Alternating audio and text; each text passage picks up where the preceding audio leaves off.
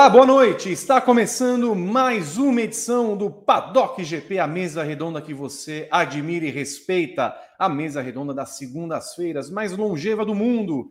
Eu sou Vitor Martins e estarão comigo Evelyn Guimarães e Gabriel Curti para falar de uma semana decisiva na Fórmula 1 que tem o primeiro match point de Max Verstappen contra Lewis Hamilton no GP da Arábia Saudita em Jeddah cuja pista está ficando pronta. Algumas imagens mostram isso, mas só acreditamos vendo, como diria Goethe. E também falaremos, claro, de Frank Williams, o legado que ele deixa na Fórmula 1. Ele morreu nesse domingo aos 79 anos. Já não participava do dia a dia da equipe que fundou, mas claro, o último dos garagistas merece toda a reverência nossa e falaremos muito dele e do legado, portanto, que ele traz à Fórmula 1 e do que esperamos da Williams como equipe agora numa nova configuração e gestão. Venham aqui, venham, gracinhas. Já falei que com 1.400 likes nós teremos um desafio, o desafio do Ice Bucket.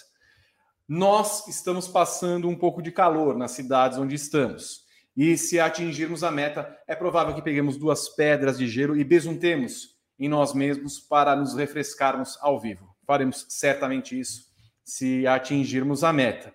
E eu tenho certeza que o destaque inicial dos meus colegas e amigos de trabalho está envolvido nesta nesse calor, que também encontraremos inclusive na Arábia Saudita, embora não seja disputada sob sol, né? Duas e meia da tarde no horário de Brasília, mas vai estar um calorzinho gostoso lá em Jeddah. Boa noite, Evelyn Guimarães. Boa noite, Vitor Martins. Boa noite, Gabriel Curti, Rodrigo Berton e aos nossos paddockers. É, olha só, tá, tá muito quente aqui em Curitiba, eu vou falar, uhum. em 30 graus, achei um pouco exagerado. Até o é... BenTV que está aí em sua casa, mais um dos animais que compõem o seu cenário, está pedindo água e arrego. Na verdade, é um sabiá laranjeira. É, que, ele... que canta BenTV? Que canta. Ele, ele imita muito. o TV, é isso? É, ah, por causa do terri... Deixa eu te falar, é que hum. eu vou falar bem rapidinho, mas é só porque ele é muito territorialista e ele quer espantar todo o resto daqui do, da árvore que fica atrás de mim. É isso. Ué, um Bem TV imitador. Maravilha. ok. Gabriel Curti, boa noite. É isso. Boa noite, Vi, boa noite, Eve, boa noite ao Bem TV Cover, boa noite, Rodrigo Berton, boa noite a todos os, os, amigos e a nação padocker do meu Brasil varonil. Tá muito quente, tá muito quente. É... Foi, é a primeira vez que eu atualizo a temperatura no dia e ela baixa dos 30 graus aqui. É uma coisa realmente complicada. É... Mas com certeza é uma semana que promete fortíssimas emoções. É, não acredito que seja, mas pode ser a semana da definição do título na Fórmula 1. Há uma chance do Verstappen ser campeão, há uma chance da Mercedes ser campeã. É, então, esse GP da Arábia Saudita que a gente até, até a sexta-feira vai ficar em dúvida sobre em que condições vai ver essa pista, é, ele pode ser extremamente decisivo. Ainda que ele não chancele, que ele não confirme os campeões, ele pode indicar muito bem quem chega, em, pelo menos em vantagem em Abu Dhabi.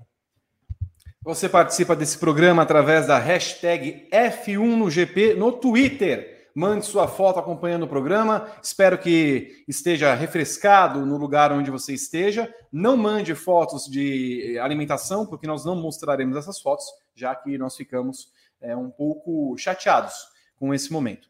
É, um, e se você quiser também mandar comidas para o Bem TV é, que é um, um quase um, um, um, ator, né? Porque é quase vai fazer um stand-up comedy.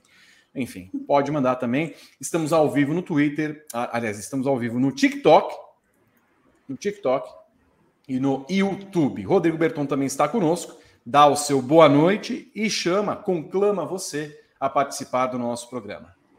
Boa noite, Vitor Martins, Evelyn Gá, todo mundo que está aqui já curtindo o Paddock GP. É, pois é, Vitor, hoje o Paddock GP participa do projeto Week of Live do TikTok Brasil, uma semana em que eles chamaram os produtores de conteúdo da parte de notícias e o Paddock GP foi escolhido para a plataforma para é, fazer parte como o esporte a motor. Já mandar o boa noite para todo mundo que está lá. O Giovanni falou para a gente ficar online até as 23 horas, porque ele tem aula à noite. Então ele quer que a gente, uhum. ele quer assistir a gente depois. Então, o pessoal tá tiktok.com barra arroba grande prêmio, Vitor, e você que está fazendo a sua dancinha aí como Vitor, poste é, o seu vídeo com TikTok no GP, Vitor. Muito bem, muito obrigado, Rodrigo Berton, que estará atento aos, aos comentários vossos nas redes sociais. Um beijo para o pessoal do TikTok, nossos parceiros nos vídeos curtos. Vou ao meu roteiro começar o programa. Espero que o BenTV Sabiá ele apareça para encantar a gente com o seu canto é, maravilhoso. Pela primeira vez em sua história, a Fórmula 1 correrá na Arábia Saudita. O circuito de rua Jeddah receberá a penúltima etapa da equilibrada temporada 2021. O circuito tem 6.174 metros e 27 curvas. Imagina ela, ah, putz, eu errei na 18, errei na 23, meu senhor. Foi nomeada e promovida como traçado de rua mais rápido do calendário, com médias de velocidade esperadas na casa de 250 km por hora. Líder do Mundial, Max Verstappen pode conquistar o título nesse fim de semana. Basta vencer a corrida e torcer para Lewis Hamilton ficar abaixo do sétimo lugar, coisa que só aconteceu em Mônaco e no Azerbaijão. O holandês ainda pode levantar o caneco caso seja segundo colocado e Hamilton termine fora dos pontos. Porém, Verstappen terá de enfrentar o bom momento do rival Hamilton e o famoso motor envenenado e apimentado da Mercedes, que potencializou o triunfo de Lewis no GP de São Paulo de Fórmula 1. Se não temos como, Evelyn Guimarães, falar quem é favorito para o final da temporada, ao título, temos ao menos como falar quem é favorito no GP da Arábia Saudita? Olha, é, sem, sem ninguém ter andado lá e nem nada, só pelas características da pista, que tem longos trechos aí de alta velocidade, a gente coloca a Mercedes é, como favorita diante do que ela vem mostrando desde o GP do Brasil, especialmente né, uma enorme velocidade de reta, um gran, uma grande performance, muito, muito empurrando, muito empurrado pelo motor, esse motor apimentado, envenenado, que volta, né? É, ele tem aí aproximadamente que, é, 400 quilômetros né, de, de, uso nesse momento, embora o Helmut Marko tenha falado no final de semana que ele, ele imagina que por conta disso o motor não vai ter tanta potência assim, não vai ser tão envenenado, nem tão poderoso quanto foi no Brasil, ainda assim é, acredito que a Mercedes chega com alguma vantagem é, se a, a Red Bull permanecer com o plano que ela tem agora que é trabalhar com aerodinâmica, basicamente tentar fazer aquela asa que eles testaram lá no Qatar funcionar aí é, na Arábia Saudita. Lá na Red Bull, eles têm muitas coisas para pensar com relação a isso, porque a Honda sugeriu uma mudança aí para o quinto motor, né, para o é, Verstappen, né, porque a mudança tinha feito ainda na Rússia, então, a, a, a, Honda fez um grande trabalho de confiabilidade, de tentar dar potência, performance para esse motor, mas esse é um motor que vem do GP da Rússia, né? Então, é, existe essa, essa chance. É, eu acho, pessoalmente, que a, a Red Bull já tinha isso em conta e perdeu uma grande oportunidade de fazer essa troca em Losail né? É, porque em Losail eles estavam com grande, uma grande performance, a pista se mostrou muito interessante para as ultrapassagens, e como a Red Bull e a Mercedes estavam numa performance muito, muito melhor do que o do resto, seria muito fácil para o Verstappen, sei lá, largar de décimo, por exemplo, e conseguir é, ainda se recuperar para chegar na segunda colocação. Acho que talvez é, fosse possível. Então, acho que a Red Bull perdeu uma chance aí é, mas não é completamente descartada também possi né, essa possibilidade de troca para a quinta, quinta versão, dependendo do que acontecer, né? Então, treino, corrida, é, os treinos ali, o início dos treinos vão, vão dar um direcionamento. De qualquer forma, a Red Bull vai trabalhar em cima da aerodinâmica, enquanto a Mercedes aposta todas as fichas nesse motor envenenado, e por hora a, a Mercedes sai na frente aí da Red Bull. Gabriel, tens tu a mesma visão que Evelyn? Tenho, tenho sim. É... Eu, eu, vou começar do final do comentário da Eve, então, porque eu acho que ela, ela resumiu muito bem o que a gente deve esperar do panorama para a corrida. Mas só começando do final, então. É, essa possibilidade da Red Bull trocar o motor do Max é, é muito doido como isso mudou num espaço de 10 dias. Duas semanas, vai, para ser mais exato. É, o, o nosso Fernando Silva fez uma exclusiva com o pessoal da Honda em Interlagos, antes da corrida. É, e a Honda falou: não, não há a menor possibilidade de a gente trocar o motor do Max mais nenhuma vez. É, e eu acho que eles estavam sendo genuínos naquela hora. Só que eles não esperavam o que seria visto depois daquela entrevista. Né? Uhum. Aquela entrevista meio que fecha, abre um portal para o momento em que o Hamilton ganha esse motor apimentado. É, o que a gente viu em Interlagos foi uma Mercedes sobrando desde a classificação.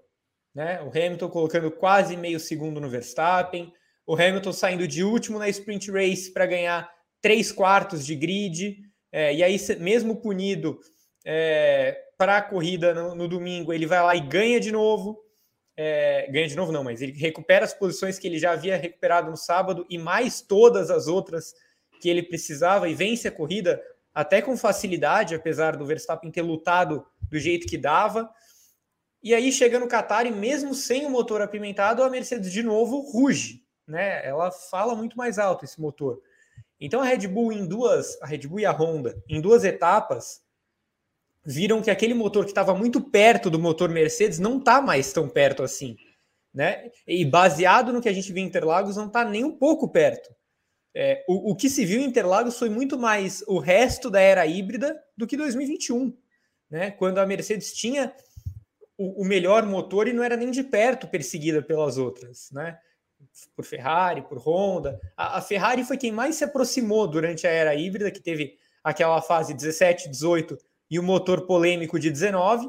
É, mas basicamente foi a Mercedes tendo o melhor motor o tempo inteiro, e foi o que se repetiu em Interlagos. Então, é, eu realmente acredito que a Honda estava sendo sincera naquela entrevista.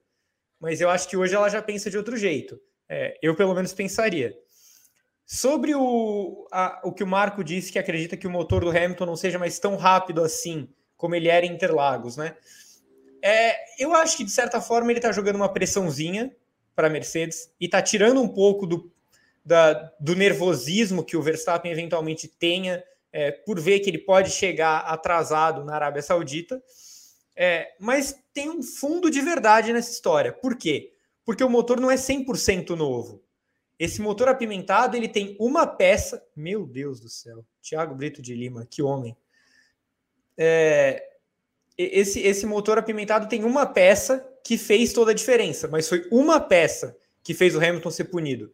Né? Não foi a unidade inteira de potência. Isso pode fazer a diferença para o motor ficar mais velho. É, e aí pode a Red Bull pode se apegar a essa possibilidade. Sobre a pista em si, é, é uma pista de rua e por isso poderia beneficiar a Red Bull, mas ela tem muito pouca característica de rua. Ela tem muito mais a ver com uma pista de alta velocidade do que uma pista de rua. Então eu não é, não acho que a gente possa esperar o que a gente viu em Mônaco, em Baku, o que a gente costumeiramente vê em Singapura. Eu acho que a gente tem que esperar mais do que a gente viu em pistas de alta. E com esse motor da Mercedes desse jeito, é, é bem possível que a Mercedes e o Hamilton vençam a corrida. Só uma coisa: 27 curvas, mas é, tem várias curvas ali que são praticamente é, sequência de reta, né? curvas de muita alta velocidade. Então, tem esse fator. E elas não terão nomes, né, pelo jeito. Vai ser só número mesmo, tipo, né? A, dona Al Garapa, Alface, Almeirão, sei lá, não vai ter nome nenhum. Não vai ter nome. Muito não. bem. Falando na pista em si, Evelyn Guimarães, o que temos de informação nesta segunda-feira que estamos ao vivo? O que temos de informação a respeito dessa pista? Tá pronta? O que, que falta? Limparam? Tem aderência? Não vai ter corrida? É, lamentavelmente vai ter corrida, viu, Vi? Não, isso não, não acho que não, não é, já é um ponto pacífico, assim. É, eles terminaram de fazer o acabamento da pista, né? Toda aquela É, olha aí, ó, já tem as, as pinturinhas aí do, dos colchetes que deram tanta, tanta conversa na semana passada, falta perguntar do, da linha amarela, né? Vem cá, aquele prédio ali à direita me parece torto em algum momento ali. Vocês não estão vendo? Ele, está tá meio estranho mesmo. É. Parece aquele, aquele, é. aquele, aquela brincadeira de criança, tipo Lego, é sabe? Você vai colocando o terremoto. O terremoto. Isso, tipo... isso você vai colocando ali. Olha, olha, olha aí, ó, ó. Hum. É. Isso daí é para o toque, né? Para quem tem hum. toque, tipo, eu não tenho, viu, gente? Eu não, não tem, né, Eve? Eu não hum. gosto de coisas alinhadas, não. Mas é, dá, dá, uma, dá uma certa agonia, né? Mas enfim. Mas enfim, ó, eles começaram, eles conseguiram dar um acabamento para a pista, digamos assim, né? Você tem os trechos aí já bem asfaltadinhos, né? É, eu vi que ontem eles estavam fazendo pinturas de zebras e tudo hum. mais, né? Então, talvez a gente tenha fotos mais atualizadas amanhã. Mas de qualquer forma, assim, eles conseguiram deixar pronto aquilo que era o mais. É, olha aí as zebrinhas é, verde e branca é, conseguiram deixar assim mais ou menos pronto aquilo que é de mais importante, né? Então, paddock, ali a, as áreas onde vai ter, onde os boxes vão ser feitos e tudo mais. Então, é, essa parte já está mais arrumadinha aí da, da Arábia Saudita.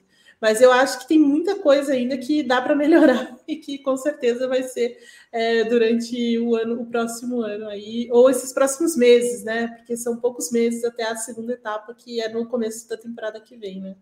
Verde e branco me lembra alguma coisa do final de semana, mas não vamos entrar no assunto em si, Gabriel Curti. É, eu não sei, de quando são essas fotos, meninos? Recentes? Hoje publicaram? Quando é que foi? É, me parece que foi do final de semana. Final é... de semana. Olha, é... longe de mim fazer comparações, né? Fosse aqui, nossa senhora, Brasil, como entrega as coisas terríveis. Ai, a pista de São Paulo para a Índia, um terror, pipipi, papapá. Parece um canteirão de obras, Gabriel Curti. Parece, né? Assim, tem. Dá, claramente dá para ver que ainda tem coisa em volta da pista que está sendo feita. É, a gente também não sabe o tamanho da carga de Photoshop que está sendo colocado nessas imagens, né? Porque assim, é, com todo respeito, mas é, é, é, meio difícil imaginar que em três dias as coisas estão mudando tão rápido. Porque é, Primeiro vem uma imagem de coisas muito atrasadas, aí três dias depois parece que o assalto foi todo colocado, três dias depois já não tem mais nenhum andaime do lado da pista. Eu, assim, é, vamos esperar sexta-feira para a gente ver as condições reais. É, se realmente as obras estiverem prontas desse jeito, é um recorde esse final. Esse, esse sprint final de Jeddah é, é recorde, mas eu, eu, eu acho que a gente vai ter um fim de semana problemático no ponto de vista, no mínimo, de aderência da pista, no mínimo. É, a nossa, acho que as nossas tardes e noites de sexta domingo vão ser um pouquinho trabalhosas. Um pouquinho trabalhosas. Lembrando que a corrida, Evan, você deu aquele respiro de quem ia falar, tenho certeza. Mas a corrida é duas e meia da tarde, repito, horário de Brasília, classificação duas da tarde, horário de Brasília. Que delícia de viver, Evan. Pois é, e você estava falando aí sobre a gente ficar muito tempo aqui trabalhando e tal, porque a Pirelli, é, assim, estranhamente, escolheu a hum. gama intermediária de pneus, né? E hum. normalmente eles sempre escolhem a gama mais dura de pneus para esse tipo de pista. Se tivesse né? o pneu pedra, eles levariam, né? eles levariam. Então achei assim um tanto, um tanto é, interessante a escolha da Olha, essas imagens eu vi também hoje. É, achei um tanto quanto intrigante a escolha da, da Pirelli hum. para esse, esse final de semana aí, viu? Hum. É, faltam três dias para vermos. Eles vão dar a volta, todo mundo vai dar a volta na pista andando. Vão ter os fotógrafos que vão estar tá lá para registrar os momentos.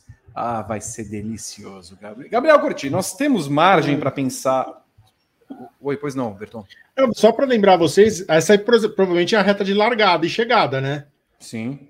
Notem que não tem espaço naquela lateralzinha, a largada é apertada. Não lembra? É.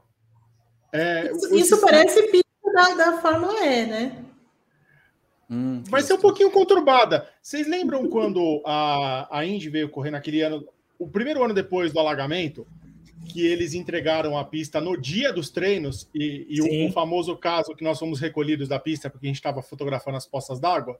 Eu tô com a mesma impressão vendo aquela foto cheia de, de andaime do prédio coberto. Tem uma foto que eu coloquei que tem um prédio verde, não sei se vocês viram. Uhum, e aquilo é uma, tá coberto. É uma tela. É Exato. uma tela de. Não é pintura, é uma tela de proteção de obra. Está até é. escrito um Overtake the Future aqui, o nome da corrida em árabe. É. É um canteirão, é um canteirão ainda.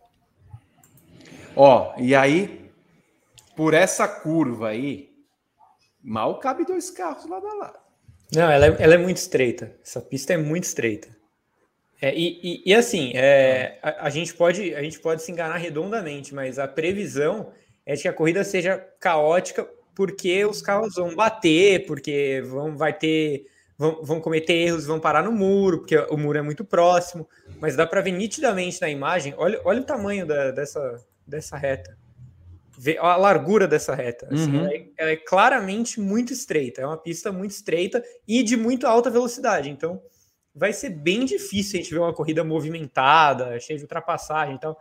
Então ela pode ser divertida, talvez, no caos, mas em ultrapassagem eu tenho sérias dúvidas.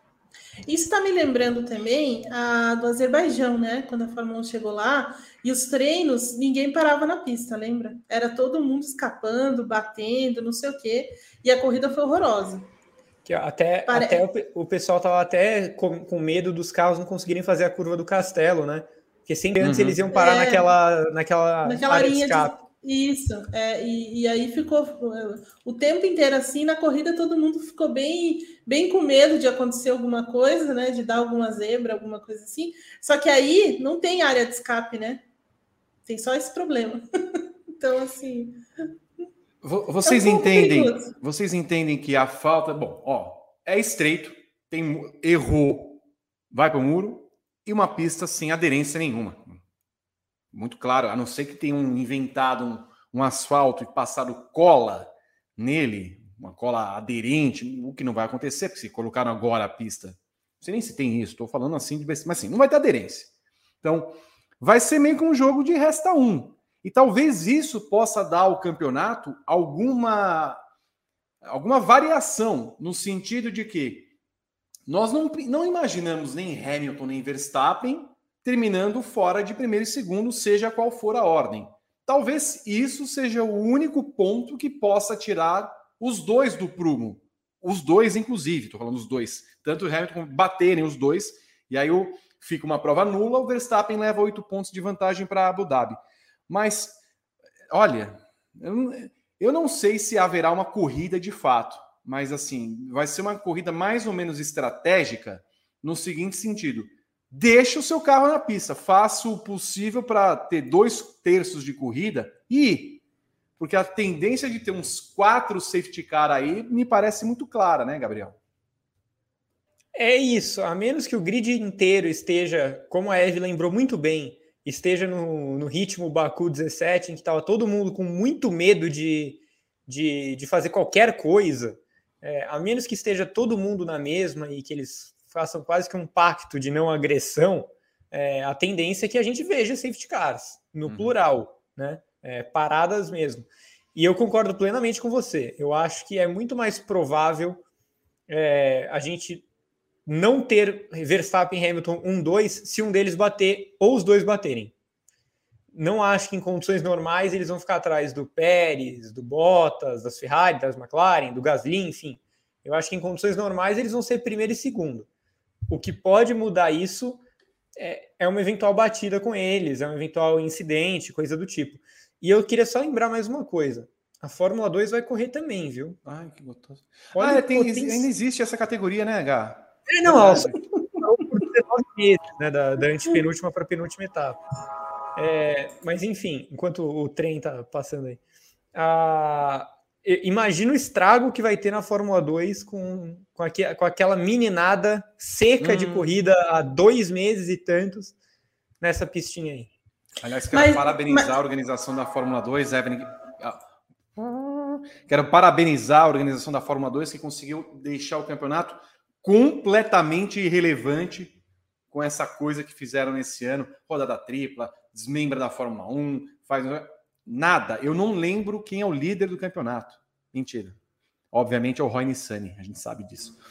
Mas o é horrível. Que coisa, ainda bem que vai voltar o ano que vem, alguma coisa vai mudar, mas não dá, Evelyn Guimarães. Mas olha, não, não dá mesmo. Fiscais, trabalho, é, e até, e, e, na verdade, assim, até uma notícia boa para a Fórmula 1, a Fórmula 2 fazer o final de semana junto, porque ajuda a emborrachar, né? Essa é a única, a grande, a grande vantagem da, da, da Fórmula 2 estar tá aí, porque em Losail, por exemplo, a Fórmula 1 correu sozinha, né? Então teve mais problemas, assim, para até teve problemas de aderência e tal. Agora, numa pista como essa aí, sem nada, do zero, sem nem ter categoria base, aí é difícil.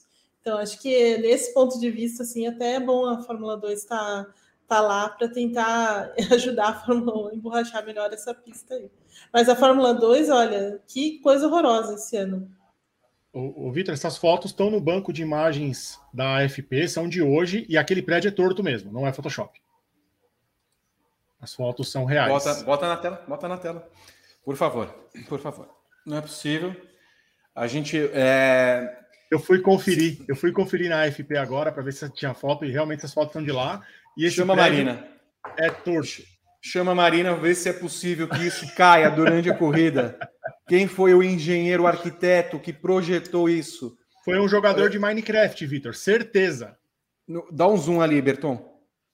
Porque deve ter ali uns 8, 10 andares que vão. É eu tô salvando mais fotos aqui. Não, aí ele tá fazendo os downloads. Não é possível. Tá cara, janela de download. Tenha, que alguém tenha feito isso. Não, e que alguém ache legal ter um espaço entre um, um andar e outro. Porque você imagina sei, que, por né? exemplo... Essa é um conceito novo de, de engenharia, arquitetura, Vitor. Ah, eu achei moderno, Vitor. Eu não vou mentir, não. Não, tudo bem, mas assim, eu imagino, por exemplo, será que a pessoa que mora na, naquele último andar antes da, do, do, da inclinação, digamos assim, ela tem uma sacada que ela possa ir ali Tipo a casa, a casa de Renan do Couto, o apartamento. Aí seria bom, hein? Porque aí a pessoa que mora em cima, né, ela consegue ver, por exemplo, o Renan do Couto ali tomando sol. Você sabe, você sabe que esse, esse prédio, esse, essa torre desse jeito, para quem é de São Paulo, acho que vai identificar também a Orla de Santos. Uhum. Ela é praticamente toda assim, né? Sim. Quase a maior, a maior parte dos prédios estão todos assim. É, é Agora, aí, aí, aí, aí tá torto demais, né? Ô, Vitor, dá para ver que além, né? além do degrau aqui, tem algumas partes faltando aqui também, alguns recortes na lateral. Certamente foi um jogador de Minecraft que fez isso. Tenho certeza que construiu errado e eles fizeram. O, o, o filho, o pai do, do moleque que fez o prédio, falou: Ah, eu vou homenagear meu filho. E fez essa, hum, esta maravilha arquitetônica. Que maravilha, não. Tá, tá ali, né? Bom, não deve estar habitável, né? Porque quem é que vai morar nisso? Mas que, em que momento ele vai cair? Já pensou?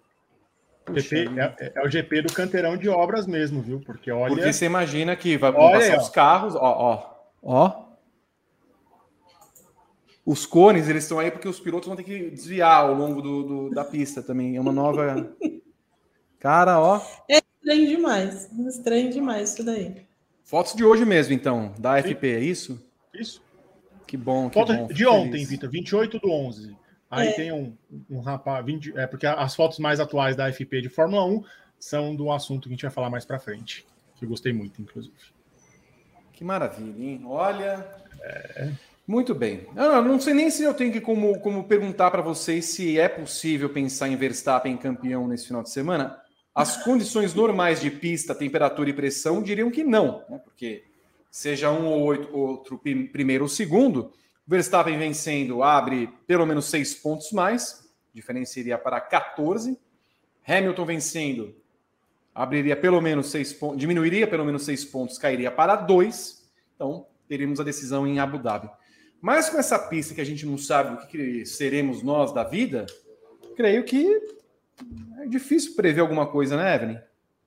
É, não, assim, não tem como, né? Não tem como. Primeiro, porque precisa andar nessa pista, né? Mas assim, eles estão muito focados nisso, né? Tanto o Hamilton quanto o Verstappen, os dois assim alucinadamente aí trabalhando no simulador. O Hamilton hoje até colocou nos stories que estava fazendo simulador também. É, o Verstappen é, andou jogando também no final de semana e falando sobre isso também. Então, assim, eles estão muito preocupados com esta, com esta pista nova, por essas características todas que a gente viu. É muito é, é, é uma preocupação válida. Eu também acho que ficaria o tempo inteiro ali tentando pegar todos os macetes possíveis e imagináveis. As equipes né, vão no escuro, né, porque não tem nada, nenhuma referência é, maior do que essa coisa do, do, do, simulador, não tem referência de, de asfalto, não tem nada nesse sentido, né? Então, assim, a sexta-feira vai ser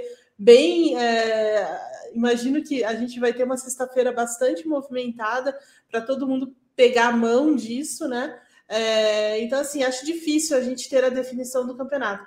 Mas, por outro lado, como é uma pista em que acidentes podem acontecer, né, hum. diante do que a gente está vendo, também não descarto completamente essa revisão aí, essa é, uma, uma decisão antecipada. Então, assim, é, vamos ver, né? É como tudo nessa temporada, uma doideira. Né? Então, assim, a gente faz qualquer previsão, chega lá, é outra história. Ah, porque né, é uma pista da Mercedes, a Red Bull domina, é uma pista da Red Bull, a Mercedes domina. Então, assim, não tem muito que, o que, o que fazer uma previsão correta, né? Mas, de qualquer forma, a Mercedes, então, entra um pouco mais à frente, né? Porque vai trazer esse motor novo, esse, vai com esse motor com essa versão apimentada, também no caso do Val, né? No carro do Val. Então, o Val também vai ter esse mapeamento mais forte de motor, é aquela coisa da Mercedes tentando cercar de todas as formas a Red Bull, e a Red Bull, por outro lado, trabalhando aí com essa asa, trabalhando muito fortemente com a questão de downforce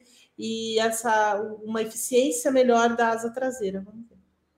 Enquanto o Arnold estava na casa do Gabriel, ele informa para nós se é possível, o que é possível pensar em relação ao título desse ano. O Verstappen aproveitar o primeiro match point só numa situação provável em que o Hamilton abandone. O que falamos agora há pouco, a questão é abandonar nessa pista é possível, dadas as características que estamos vendo aí. Era o Al Arnold, né? É, que estava aqui é, no, no, clima da corrida do fim de semana. Mas é, é, é, isso, assim, é óbvio que é, que é bastante improvável que o Verstappen seja campeão. Primeiro, porque ele não é nem o favorito para vencer a corrida. Eu acho que, ainda que a gente não, não tenha visto os carros dessa pista, o que a gente pode projetar é uma Mercedes um pouco mais forte. Então, em condições normais, teoricamente, o Verstappen sequer deve ganhar a prova.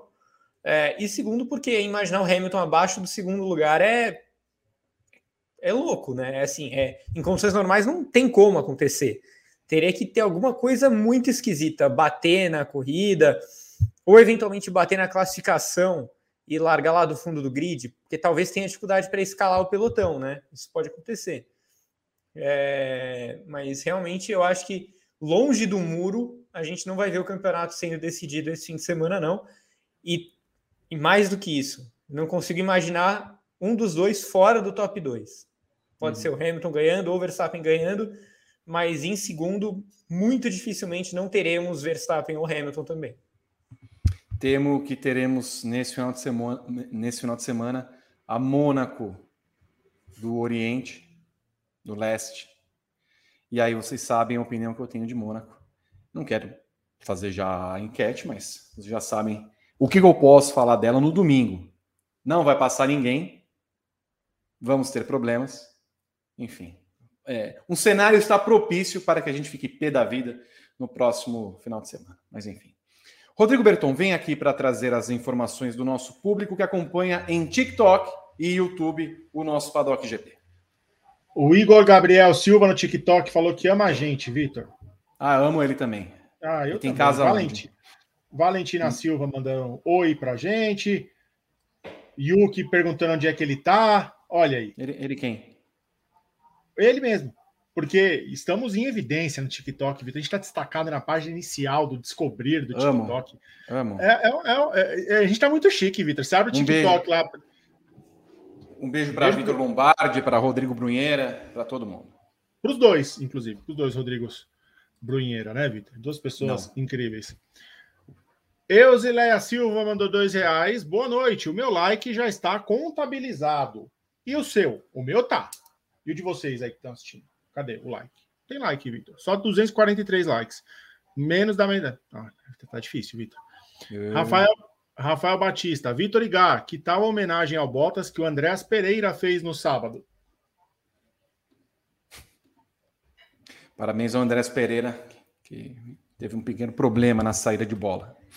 Cara, o, lado bom é que ele eternizou o Daverson e de, Deivinho eternizado era tudo que o Brasil precisava para voltar aos eixos. Aliás, o Daverson que comemora seus gols com a dancinha do TikTok, né? Já que estamos uhum. no, no tema, não, não dá para a gente falar que a letra da música, porque ela é, ela é levemente né, é imprópria para o horário, mas tem lá a dança do Davidson, que ele faz o negócio com, com, com a cabeça. Assim. É a do, do, ônibus, do avião lá, que, que apareceu o vídeo hoje? Essa mesmo. Ah, eu achei maravilhosa essa música, inclusive. Um beijo para Eric Spala, que foi para o Uruguai e voltou com um de, de doce de leite na mala e uma tristeza. Ah, pega o alfajor, rapaz. Beijo. Ah, pobre, pobre Eric. É. Um beijo, Eric. Eusileia Silva, com o asfalto ainda em Flor da Arábia, duvido que chegue nessa velocidade que está se prometendo, só se os pilotos forem um bando de loucos sem juízo. Tiago Brito mandou 200 conto, boa noite, grande prêmio, boa noite, Tiago Brito. Rafael Batista, cantem comigo, calor, céu azul, verde mar, vem comigo neste dia lindo, fantasia no ar. Se passar de 1.400 likes, a gente canta essa música no final do programa. Rafael Batista, por que não adiam a corrida para o ano que vem e colocam os manos para correrem no anel externo do Bahrein? Tá com um jeitão que será o caos no final de semana. Pois é, podia, né, Vitor? Uma corridinha no anel externo para dar uma, um calor? Não. Porque nós teríamos um pouquinho mais de trabalho. Porque imagina eles, ah, não, vamos correr. Ah, vamos fazer o seguinte: vamos correr no Bahrein, a gente transfere tudo para a semana seguinte Aí fica no dia 12 o GP do Bahrein, em Sakir, no, no né? GP do Sakir. E aí o Abu Dhabi vai para o dia 19. É. Não, isso, isso não pode acontecer. Não, obrigado. É, né? Não, de boa. Tô de folga no dia 19. Também. Tiago Brito de Lima, pode acontecer um strike semelhante a Spa 98, quase o grid todo bater ali na primeira curva? Não sei, eu acho que a gente não vai ver um strike desse tamanho tão cedo assim. É, é, é uma situação tão inusitada, né? Eu acho que é difícil imaginar qualquer lugar isso se repetindo. Agora, na Fórmula 2 eu acho mais provável, viu? Olha. É, o pessoal ali é meio. meio Zé né? tem, tem, algum, tem alguns levemente. Né? Tem, tem uns Dantictons no grid, sabe? Aliás, quero ver Dan Tickton na Fórmula E. Meu Nossa. pai do céu. O cara é amigo do muro. Wanderson Ferreira falou que aquele curvão é a curva do modo ataque da Fórmula E na piscina. É, por que, que não corre logo em Berlim lá, em Tempelhof? Pois é, para mim essa pista é muito, é muito da Fórmula E, essa pista aí da, da Arábia. Parece mesmo. Que aquela pista de diria lá que eles correm é horrorosa também. Uhum. Eu diria Uma... que é bem ruim.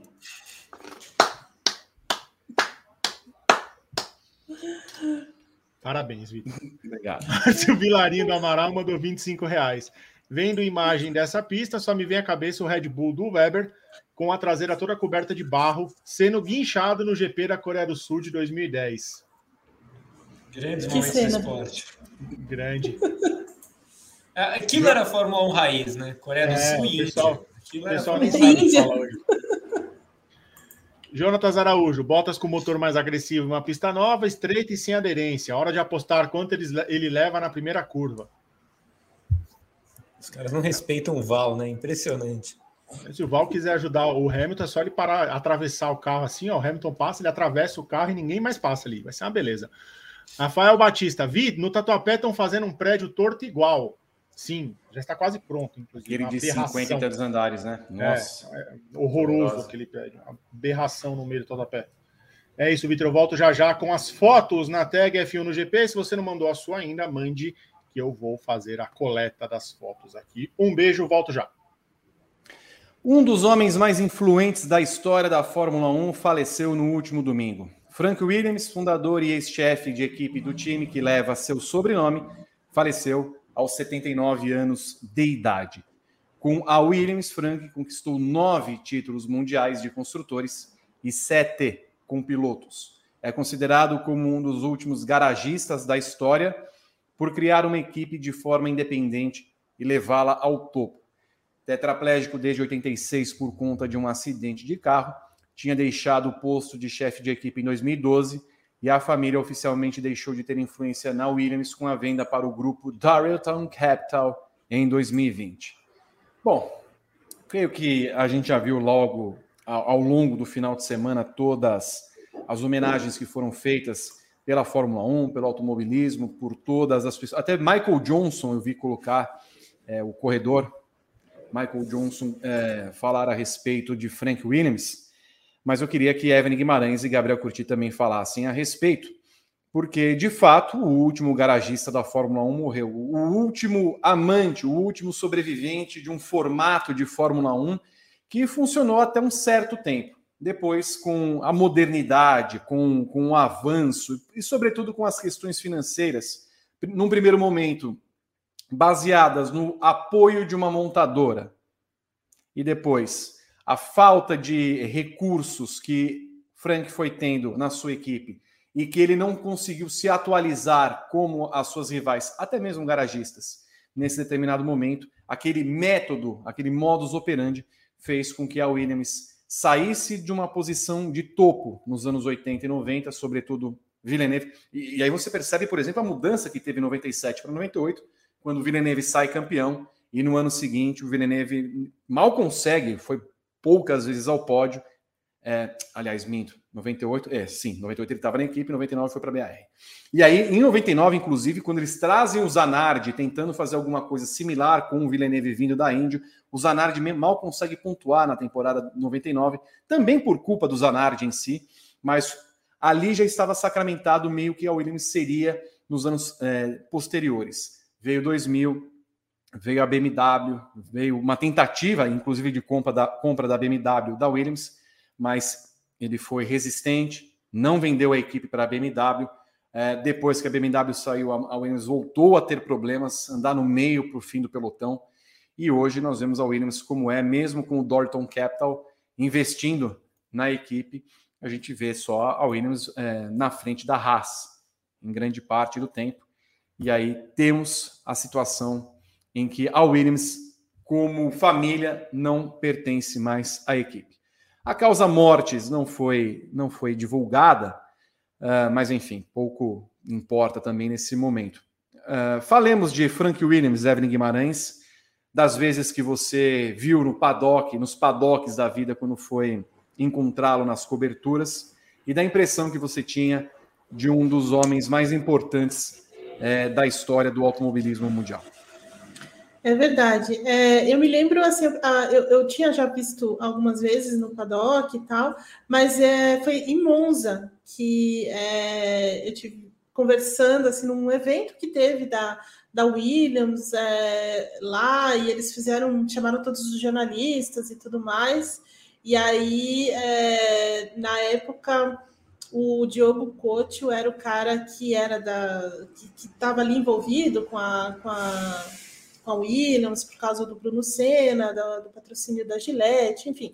E, e, a gente sentou com ele para conversar assim, coisas é, do evento, assim, e foi, e foi muito marcante porque ele é uma pessoa muito, muito amável, assim, era uma pessoa muito amável, muito educada, é, que falava baixinho, assim, e, mas o que me chamou a atenção era isso, realmente, essa é, era, era uma pessoa realmente muito amável, assim, de, de, de, de riso fácil, e, de você conseguir conversar com ele sem muito, é, assim, ao mesmo tempo que você tem uma, uma reverência, né, por, pela história dele, pelo que ele tinha feito na Fórmula 1, aquela equipe, todo mundo, né, naquele, naquele momento, mas é, mas era uma pessoa muito simples também, do mesmo jeito. Então, assim, era, é, foi, foi, uma, foi uma experiência muito legal de conversas, assim, que não. De uma conversa que não teve nada voltado para o jornalismo, nem nada disso. Foi realmente uma conversa de quem estava ali é, curtindo o evento e tudo mais, conhecendo. Então foi, foi muito legal é, nesse momento, assim. E, e, e ficou para mim sempre essa imagem de, de uma pessoa de riso fácil, uma pessoa amável, educada, que conhecia muito bem é, todo esse, esse ambiente, que dominava todo esse, esse ambiente, apesar é, do sofrimento que ele tinha, né, por estar preso à cadeira de rodas, desde o acidente que ele teve lá em 86, é, mas ele se reinventou nisso, né? É, ele nunca deixou que isso barrasse de alguma forma a, a, a, chefia, as decisões, enfim, durante muito tempo, né? E, e eu estava lendo também é, ontem, até ontem à noite, que ele era um grande atleta, né? Antes desse acidente, se exercitava muito, é, corri, gostava muito de correr e tudo mais. Então, imagino que tenha sido uma assim uma grande ele tenha tido uma grande força né para se é, para se recuperar se reabilitar e voltar ainda mais forte ele volta muito rápido né é, a chefia da equipe ao comando da equipe então assim é uma coisa admirável. Então, para mim, a imagem do Franklin Williams é essa, de alguém muito amável, muito educado, que conhecia muito o, o esporte, que era apaixonado por isso, apaixonado pela equipe que ele, que ele construiu, por todo esse projeto, pelos, é, pelos campeonatos todos que ele, que ele conseguiu, pelo domínio, enfim. É, então, essa é a imagem que eu fico. E ele é, é, né, como você disse, o último dos garagistas aí, porque ele tentou levar até onde deu, né? É, essa equipe, é claro que depois a gente pode até pontuar os problemas, aonde é, o que deu errado né, na, nossa, na nossa visão e tudo mais, mas é, o fato é que ele soube como construir essa equipe numa época certa, né? Que foi ali no final dos anos 70 e todos os anos, né? Toda a década de 80, década de 90. Então, assim, foi alguém que entendeu a Fórmula 1 naquele momento, entendeu aonde tinha que investir, com quem investir, o que fazer, né? Então, assim, ele não foi um, um, cara como, por exemplo, o Colin Chapman, né? Que era um gênio da, do, do desenho, que era um cara que, que fabricava o carro, que pensava no carro. Ele não foi isso mas foi alguém que soube organizar né, a equipe, soube construir essa equipe, soube ir atrás dos, do, do dinheiro, porque se a gente for ver bem de perto a história, ele estava sempre atrás do dinheiro, né? Nunca teve. Uhum. Aqui, eu, eu, imagino que as fases mais menos conturbadas nesse sentido foi ali na, no início dos anos 80, com aquele patrocínio grande da Arábia Saudita, né? É, e depois é, nas parcerias aí, sobretudo com a BMW, é, com a Renault, né? Também que teve uma grande é, uma grande parceria de sucesso aí, eu acho que foram os momentos de mais calmaria lá dentro, né? Mas é, ele, ele passou grande parte também dessa vida dentro da Williams procurando dinheiro, tentando pensar de onde vai trazer todo o dinheiro. Então, assim, era uma pessoa que é, administrava, então sabia muito bem administrar aquele negócio, apostar nas coisas certas, é, enfim, é, então acho que é essa imagem que fica, né? E por isso a gente tem esse grande respeito por ser um, um garagista de fato, né? Então, assim, nunca. É, como a McLaren, por exemplo, depois que tem aquele investimento do Bahrein, enfim, ela virou uma outra coisa, né? É, e a Williams não, né? Ela vira uma outra coisa agora, quando ela foi vendida para esse fundo de investimento. Então, é uma história muito bonita, uma história é, de sucesso, de fracasso, e, mas é sobretudo uma história que, em que, se a gente for ver, todos os grandes pilotos, assim, pelo menos da nossa, é, do que a gente se lembra da Fórmula 1, é, passou por lá, né? Então, assim, é, é um legado grande que deixa o Frank Williams para a Fórmula 1 e para os fãs também, né? Tem muita gente que é fã de, da Williams por causa dele também, né?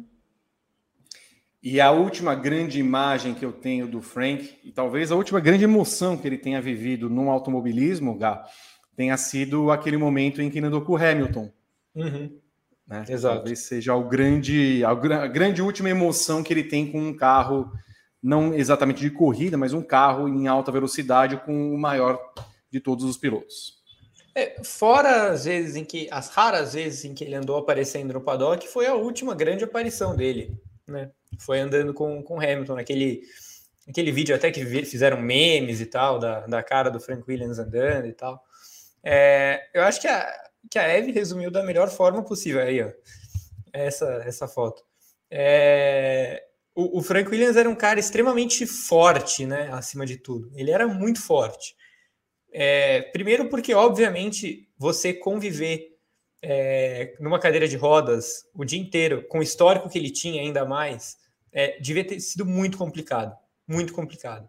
É um baque de, um, de uma hora para outra que você sofre, e, e, o jeito que ele se reergueu, a velocidade com que ele se reergueu, é, foi impressionante. Ele ele simplesmente parece que ontem estava no hospital e no dia seguinte ele já estava de volta comandando a equipe, como se nada tivesse acontecido.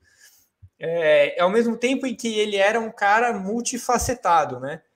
Mecânico, piloto, atleta, chefe de equipe, empresário, é, e também um cara de múltiplas personalidades, porque ele era um cara extremamente poderoso, mas que ao mesmo tempo nunca foi um cara soberbo, nunca foi um cara rude, é, como a Eve falou, sempre foi um cara muito amável, muito querido no grid.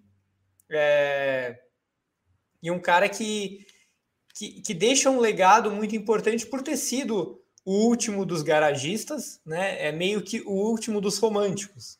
Foi o Frank Williams. É, e ele passou na pele todas as transformações que a Fórmula 1 é, passou nesses anos todos. E, e acho que o momento em que ele perde a Williams de vez é, é, aquele momento em que todo mundo se tocou de como o esporte realmente mudou. Porque nem o Frank Williams conseguiu manter a equipe dele, né? Então é, é isso, assim, tudo, tudo mudou, mudou muito é, nos últimos anos. Por isso que o impacto para o esporte nesse momento ele é muito pequeno, porque a Williams já não estava mais no controle da família é, há, há, algum tempo, então é, de forma prática isso não vai, não vai mudar nada, mas o legado dele é gigantesco, a história é gigantesca, é, e a Williams é, uma, é, e vai sempre ser uma das equipes mais populares no Brasil, acho que é, no, no, mundo, inclusive, né? É, é, impressionante a forma como essa equipe se manteve durante tantos anos, né? Durante décadas, é, no primeiro escalão de equipes do grid. E até hoje, né? A Williams é uma das piores equipes do grid há alguns anos, ela continua sendo chamada de grande. Tudo bem. Tem até uma foto, foi colocada pouquíssimos minutos atrás é, no Twitter da McLaren da Indy, inclusive que nesse momento, hoje em específico, completou a sua transição acionária, sendo de fato uma equipe McLaren na Indy. É, e aí fala sobre a motivação, né? Aí é uma aspa do, do Sam Schmidt, que através da motivação reconheci como terá importante é, motivar os outros em situações similares para superar o desafio e todas as, e, e todas as expectativas. Né? Então, esse momento, para quem não lembra, o Sam Schmidt, que está à direita, é, ele teve um acidente em 99 quando corria pela IRL, estava no seu uh, quarto ano de IRL, a categoria em si, o Sam Schmidt acho que era o terceiro ano dele. Ele estava fazendo um treino é, na pista do Walt Disney, que acho, nem sei se existe mais ainda, ele teve um grave acidente, é, ficou internado, em coma, ficou respirando por aparelhos tal. E aí, quando voltou a si, né, sabia que tinha ficado paraplégico, ele usou o Frank Williams como uma inspiração. Então, ele era um piloto que não, não era lá um grande piloto e resolveu fazer a sua equipe, a Sam Schmidt, que hoje é a equipe McLaren. Então, é, aqui é o Emerson ao lado, inclusive, do, do, do Frank Williams. Então, aí a, a, a fala do Sam Schmidt, que hoje talvez nem, nem pertença mais, não faz nem mais parte do dia a dia da, da equipe Sam Schmidt, que hoje é a equipe McLaren na Indy. Uh, mas, de fato, o, tal qual o Zanardi foi inspiração, inspiração para muita gente, o Frank Williams foi inspiração para o Sam Schmidt, que voltou, inclusive, a pilotar um carro com é, adaptações feitas pelo cérebro, né? Conseguia guiar pela, pela força da mente um carro de corrida. Muito bem. Algo mais sobre, sobre Frank Williams que, que vocês queiram lembrar? Falando em si dele, ou podemos falar da equipe em si, do modo como ela está sendo gerida? Podemos?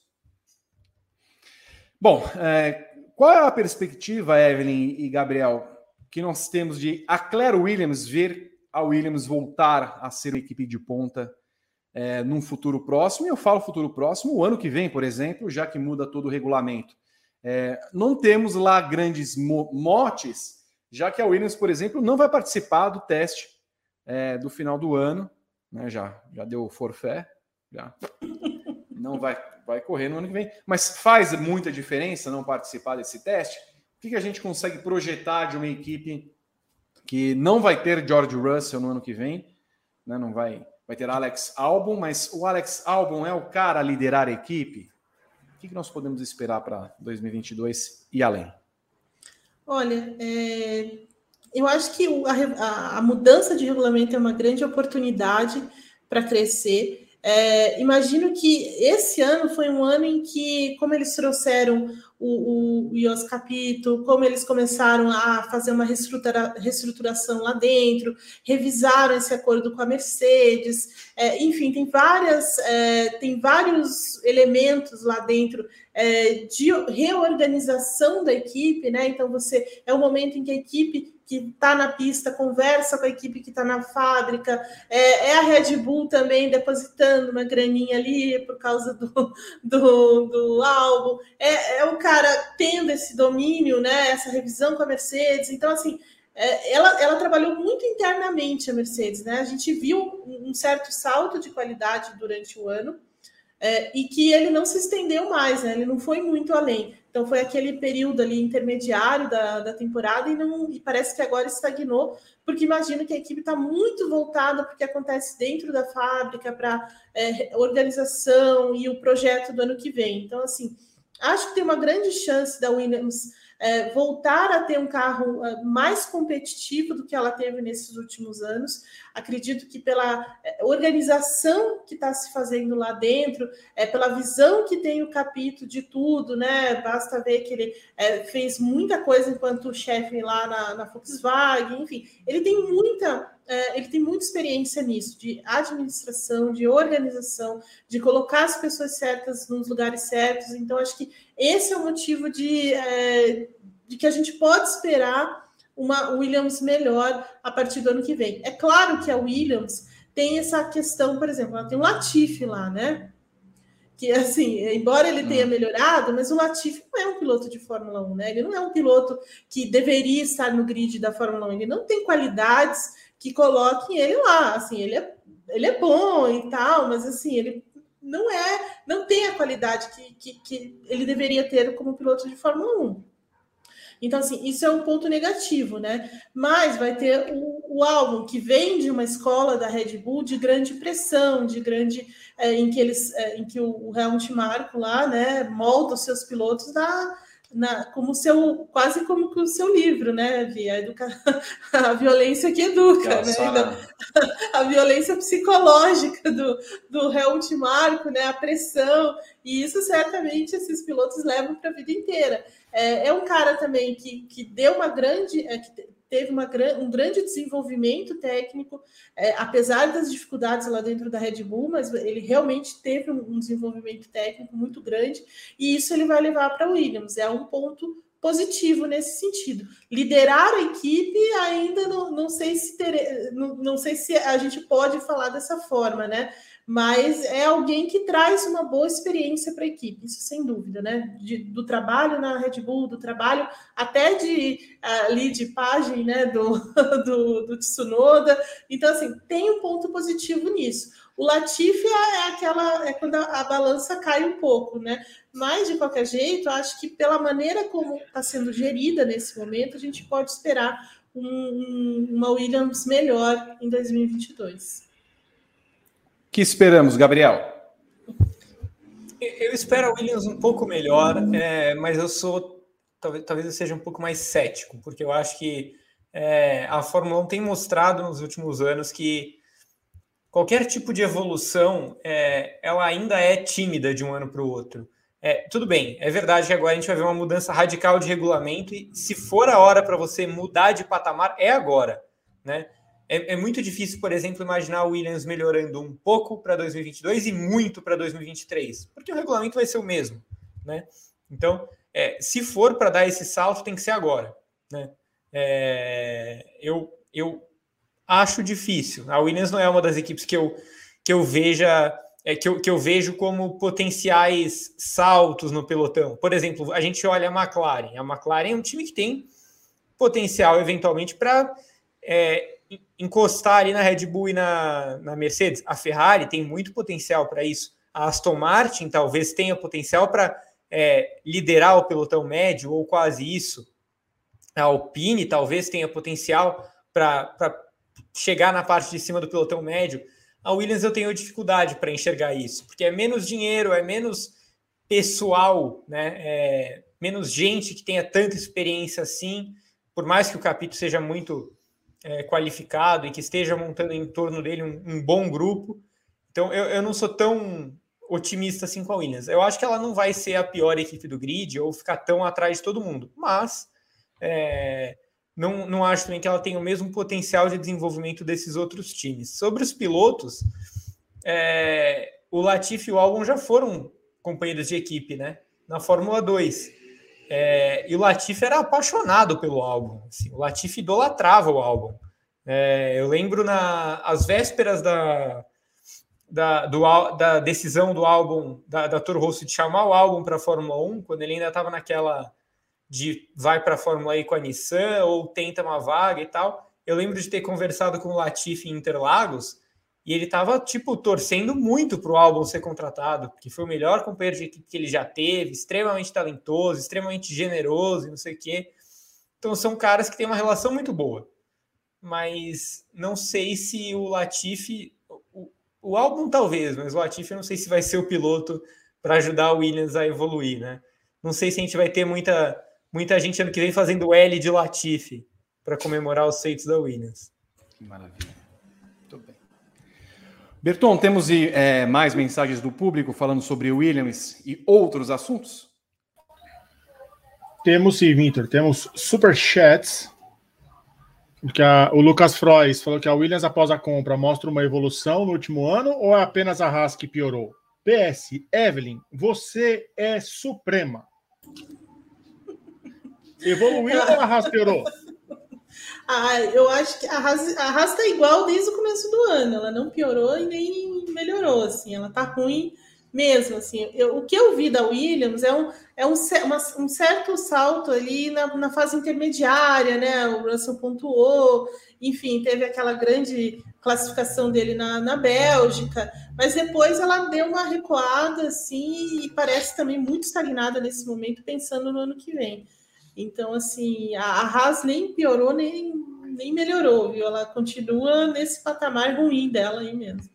Concordo. Em que também. o pai do. O, né, a gente falava sobre isso, né, Gá? O pai do, do Mazepin é, foi quem pagou pelo conserto do chassi. Ah, tá boa coisa, Nas. É, eu, eu, concordo com a Eve também. Eu acho que a prova disso é a disputa Williams e Alfa Romeo. É, a Williams está na frente do campeonato de forma enganosa, né, por causa daquele não GP da Bélgica, mas ela está competindo com a Alfa Romeo o ano todo. Né? Isso não acontecia antes. Então ela está competitiva no nível Alfa Romeo. E óbvio, óbvio que a Haas está no limbo e não é parâmetro para nada, né? Então acho muito mais fácil essa comparação com a Alfa Romeo do que com a Haas.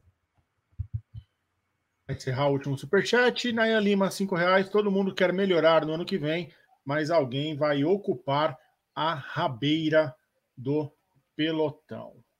Fotos. Silvestre Cirilo, em homenagem ao último dos garagistas, ele mostra aí o livro do Frank Williams do nosso Mecão, Américo Teixeira Júnior. Eu indico também a leitura. Um baita livro legal. Conta teremos, teremos Mecão no nosso podcast, inclusive, né? Escada, com... foi escada.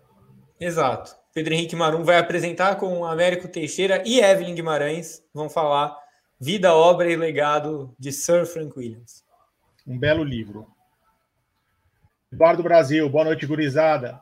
Vamos ver o que a Fórmula 1 nos aguarda para o final de semana. E a pista será que vai estar boa para pilotar? Ele está lá em Nova York, Vitor. Sempre está em Nova York. Não sei se ele está hoje, porque ele não mandou, né? mas ele sempre está em Nova York. Vano Monteiro, Vitor, você me ama? Não.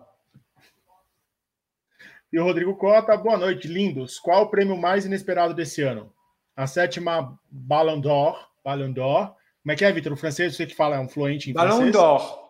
Ballon d'Or. De Lionel Messi ou o prêmio de pior piloto do grid para o Mazepin? Acho que o inesperado ambos, foi. Ambos extremamente esperados. É, então, acho que foi só uma ironia. É isso, Vitor. Essas foram as fotos, os superchats. Eu volto já já. Um bom momento para a gente fazer o gancho com a bola de ouro para o nosso próximo quadro, porque já que tivemos a bola de ouro, Messi e tudo mais, ó, ó, por que não chegar e não fazer a nossa premiação bola de ouro da Fórmula 1 com os 20 pilotos é, que temos no grid de 2021? Gabriel e eu, porque a Evelyn Guimarães não mandou sua lista, uma pena. É uma pena. Uma eu tô pena. mandando, eu tô mandando. Não, tô mas mandando. já, já Ninguém me avisou que eu tinha que mandar. Ah, não, e a gente vai fazer o quê? Um mentalizar? Nós vamos fazer o quê? Cadê o Bem TV? Não vou levar, não vou mandar. Você vai fazer o quê? Você vai ser o desempate, tá? Não vou. Não fica assim. Não vou. Não fica assim. Não, calma, foi, foi um pesadelo, calma. Tá bom. Vai. Ninguém me avisou nada. Evelyn, nós, depois você vai, você vai passar ali na, na RH. Ó, vamos lá. A gente fez uma lista aqui, uma pontuação, e aí elegemos do vigésimo ao primeiro quem é que merece a bola de ouro de 2021 dos pilotos da Fórmula 1.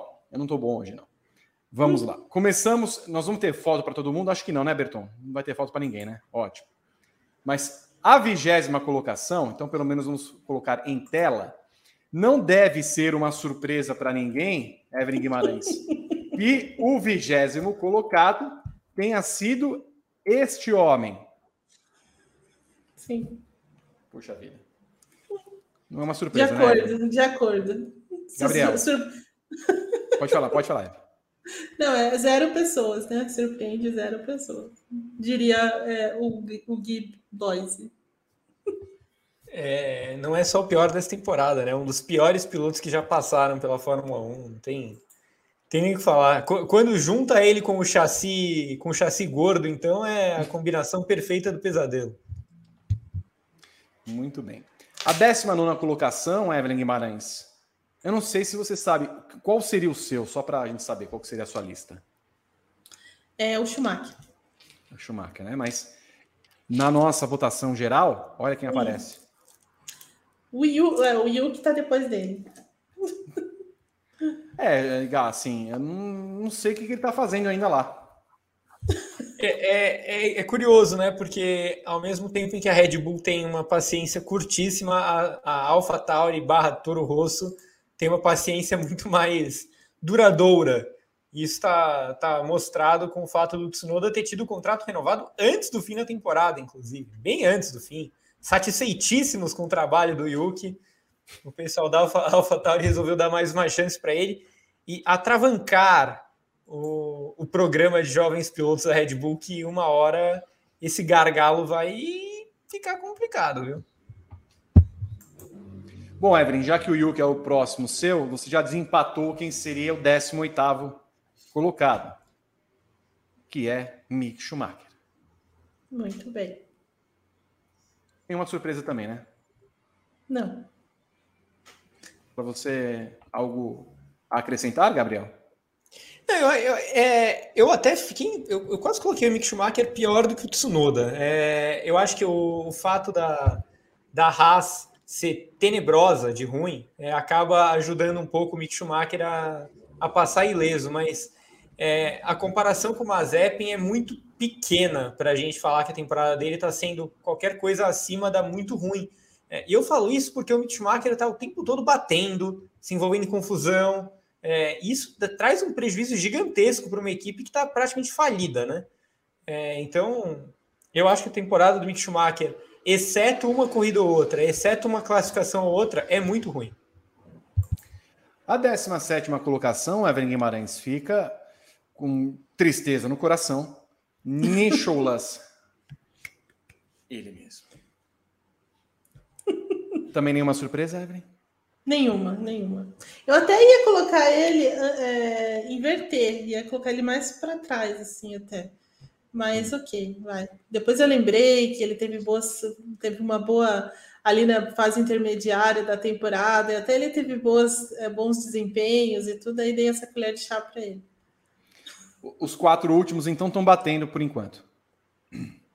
Bom, É só, só a inversão ali do Tissu. Mas Muito bem. basicamente concordo com vocês também. Eu nunca tinha reparado que ele tem esse nariz. É a primeira vez que eu reparo. É a primeira tem. vez que você o vê. De, esse perfil, sim. É meio. Bom. 16 colocação, para minha surpresa, hein? Eu, porque eu não coloquei aqui. Mas olha quem aparece aí, Gabriel Curti. Eu, eu coloquei na zona de baixamento, inclusive. Coloquei eu o, também. Eu, eu, eu, coloquei o Tonhão abaixo do, do, do Nicholas. É, porque, é, ainda que, que o JC esteja fazendo algumas corridas interessantes, algumas classificações, principalmente classificações, né? Principalmente classificações interessantes. É, tem sido. Em classificação, ele costuma ser melhor que o Raikkonen. Mas o cara tem um ponto no campeonato. Como é que a gente vai passar pano para o fato do camarada ter 0,1 ponto no campeonato? Mas atrapalharam ele no México, Gá. E quantas vezes ele não se atrapalhou também? Sabe? Exatamente. camarada, camarada sai na primeira curva em Monza, na sexta posição. Aí ele vai capinar um lote de terra, volta Logo e bate no Sainz. Porra. É. Aí é complicado, é complicado. Não, eu, eu acho que temporada do Giovinazzi... Fala, Eve. Não, e quando ele faz essas classificações, assim, que ele classifica bem e, e na largada ele cai para penúltimo, não dá. Pois é, exato. Então eu, eu, eu, acho que a temporada do Giovinazzi começou promissora e, e terminou, assim, pífia. Hum, ok. Bom, a 15 quinta colocação é dele, que olha, eu, eu coloquei um pouquinho mais para baixo, porque a temporada do Lance Stroll, a segunda metade, então, tirando o GP da, do Qatar, é um horror, é um horrível, é péssima, Gabriel. Sim, a, a, segunda, a segunda metade da temporada do, do nosso Stroll é fraca mesmo. É, tem aquela, tem também o incidente na Hungria, né, em que o pobre Val levou todos os méritos, mas o Stroll também participou ativamente da, da pataquada, porque ele vai na grama e volta batendo em três carros. É, mas assim, por mais que eu, eu acho que o Stroll tem algum crédito pelo começo do ano e que ele não esteja longe do Vettel, no, no geral, acho que uma temporada parecida, é, ainda é pouco, ainda é pouco. A Aston Martin está mal, mas o Stroll também está colaborando para o time estar tá mal. Fala dele, Evelyn. É, e, é, eu concordo com o que o Gá falou. E acho que o Stroll, é, assim, na medida que o carro piorou, ele também piorou muito. Então, assim, ele não hum. conseguiu tirar mais do carro no momento que o carro esteve muito ruim. Olha, é até estranho o resultado como esse de um vencedor de corrida. Mas a 14 posição é dele. Gabriel. Uhum. Ele só tá aí porque ele ganhou a corrida, né? É, porque, exatamente. Se, senão ele, tá, ele iria jogar a Série B ano que vem. É, não, é assim. A, a, a, temporada do Ricardo de 20 corridas, é, se a gente for considerar 19, a gente vai tirar meia dúzia ali que se salve. Porque a, a vitória dele na Itália é completamente fora de qualquer padrão que se explique né? Você tem lá um padrãozinho de oitavo, décimo terceiro, sétimo, décimo segundo, nono, décimo terceiro, e aí ele ganhou uma corrida. Né? Então é difícil você colocar esse homem lindo e sorridente, simpático e bom piloto. Ainda mais com esse é, cachorrinho, né? Poxa. Exato, com, com a toquinha do Buffalo Bills, no time carisma também mas é difícil. O Ricardo, a temporada do Ricardo é muito ruim. Ele só não tá entre os meus rebaixados porque ele ganhou uma corrida. E aí, Evelyn?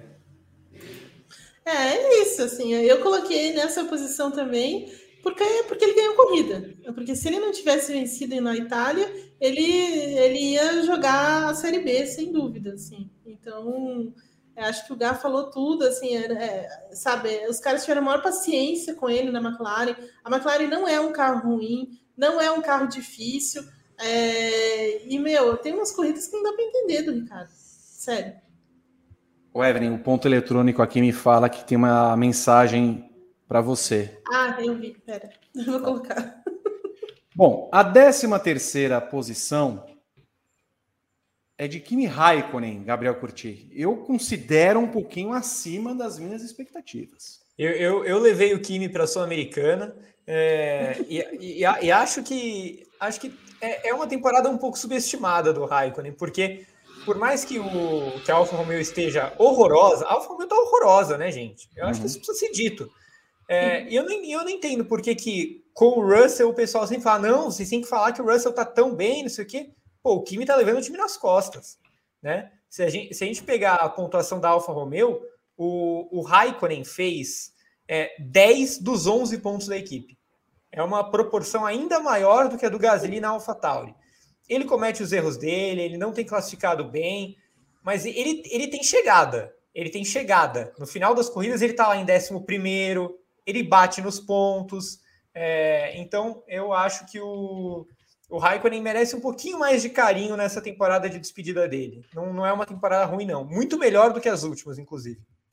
Em corrida ele é muito bom, cara. É muito bom mesmo. Assim, ele, ele consegue dar ritmo para o carro. Você vai ver ele tá brigando ali quase na zona de pontos, pontua. Então, assim, é, é, eu concordo, concordo com o Gá nessa.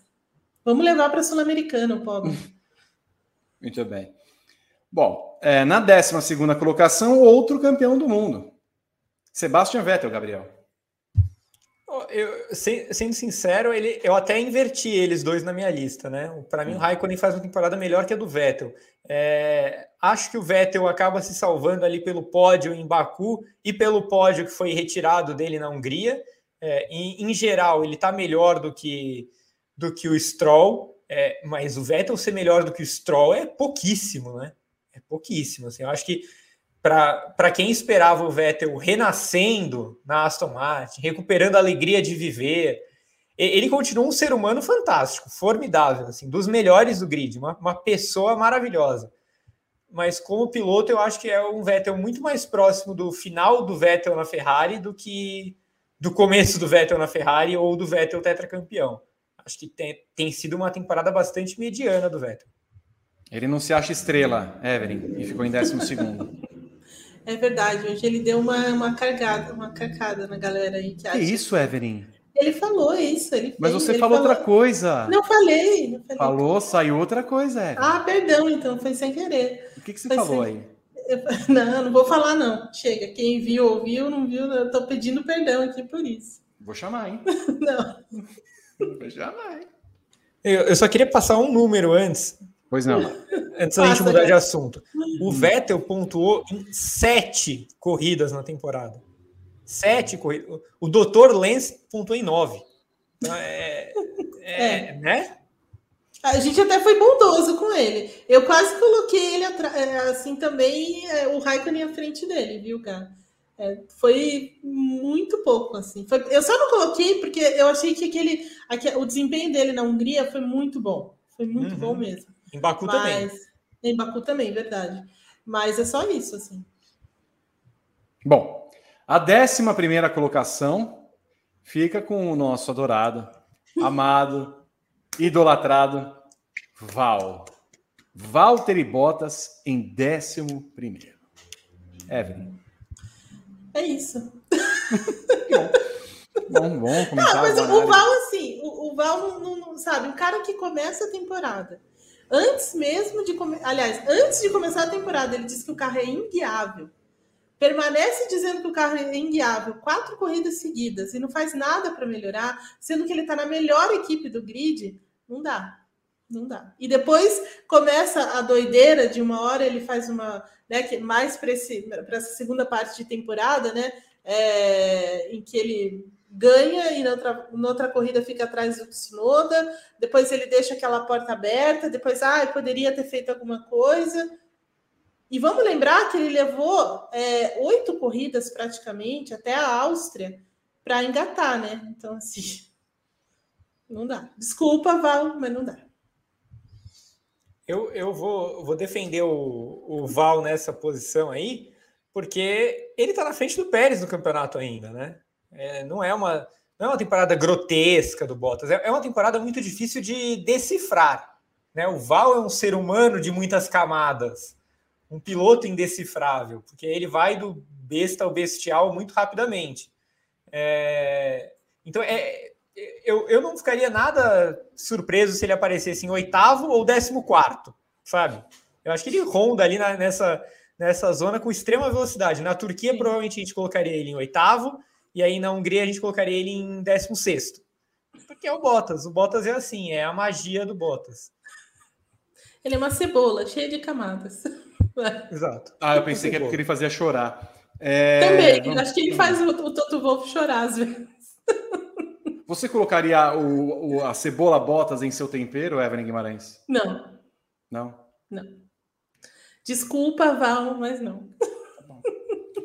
Bom, vamos ao top 10, aquele que seria chamado né, para ir para o coquetelzinho, né, para. Hum, ali, vou, vou bebericar, tudo mais tal. Vai que eu ganho alguma coisa. A décima posição, Gabriel Curti, George Russell. George Russell, é, eu até fui confirmar aqui, eu coloquei ele na oitava posição aqui na minha lista. É, acho que é uma.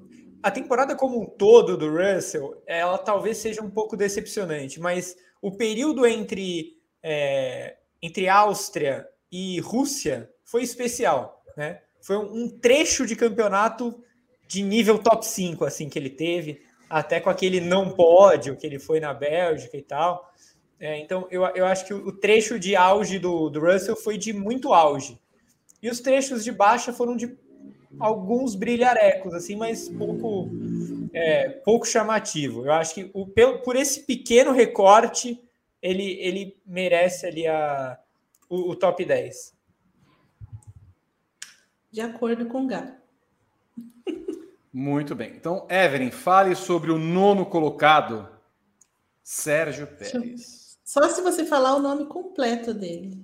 Sérgio Pérez Mendonça Dias Garibay Albuquerque Medeiros. é, é, é, Medeiros Albuquerque. Ó, Medeiros Albuquerque.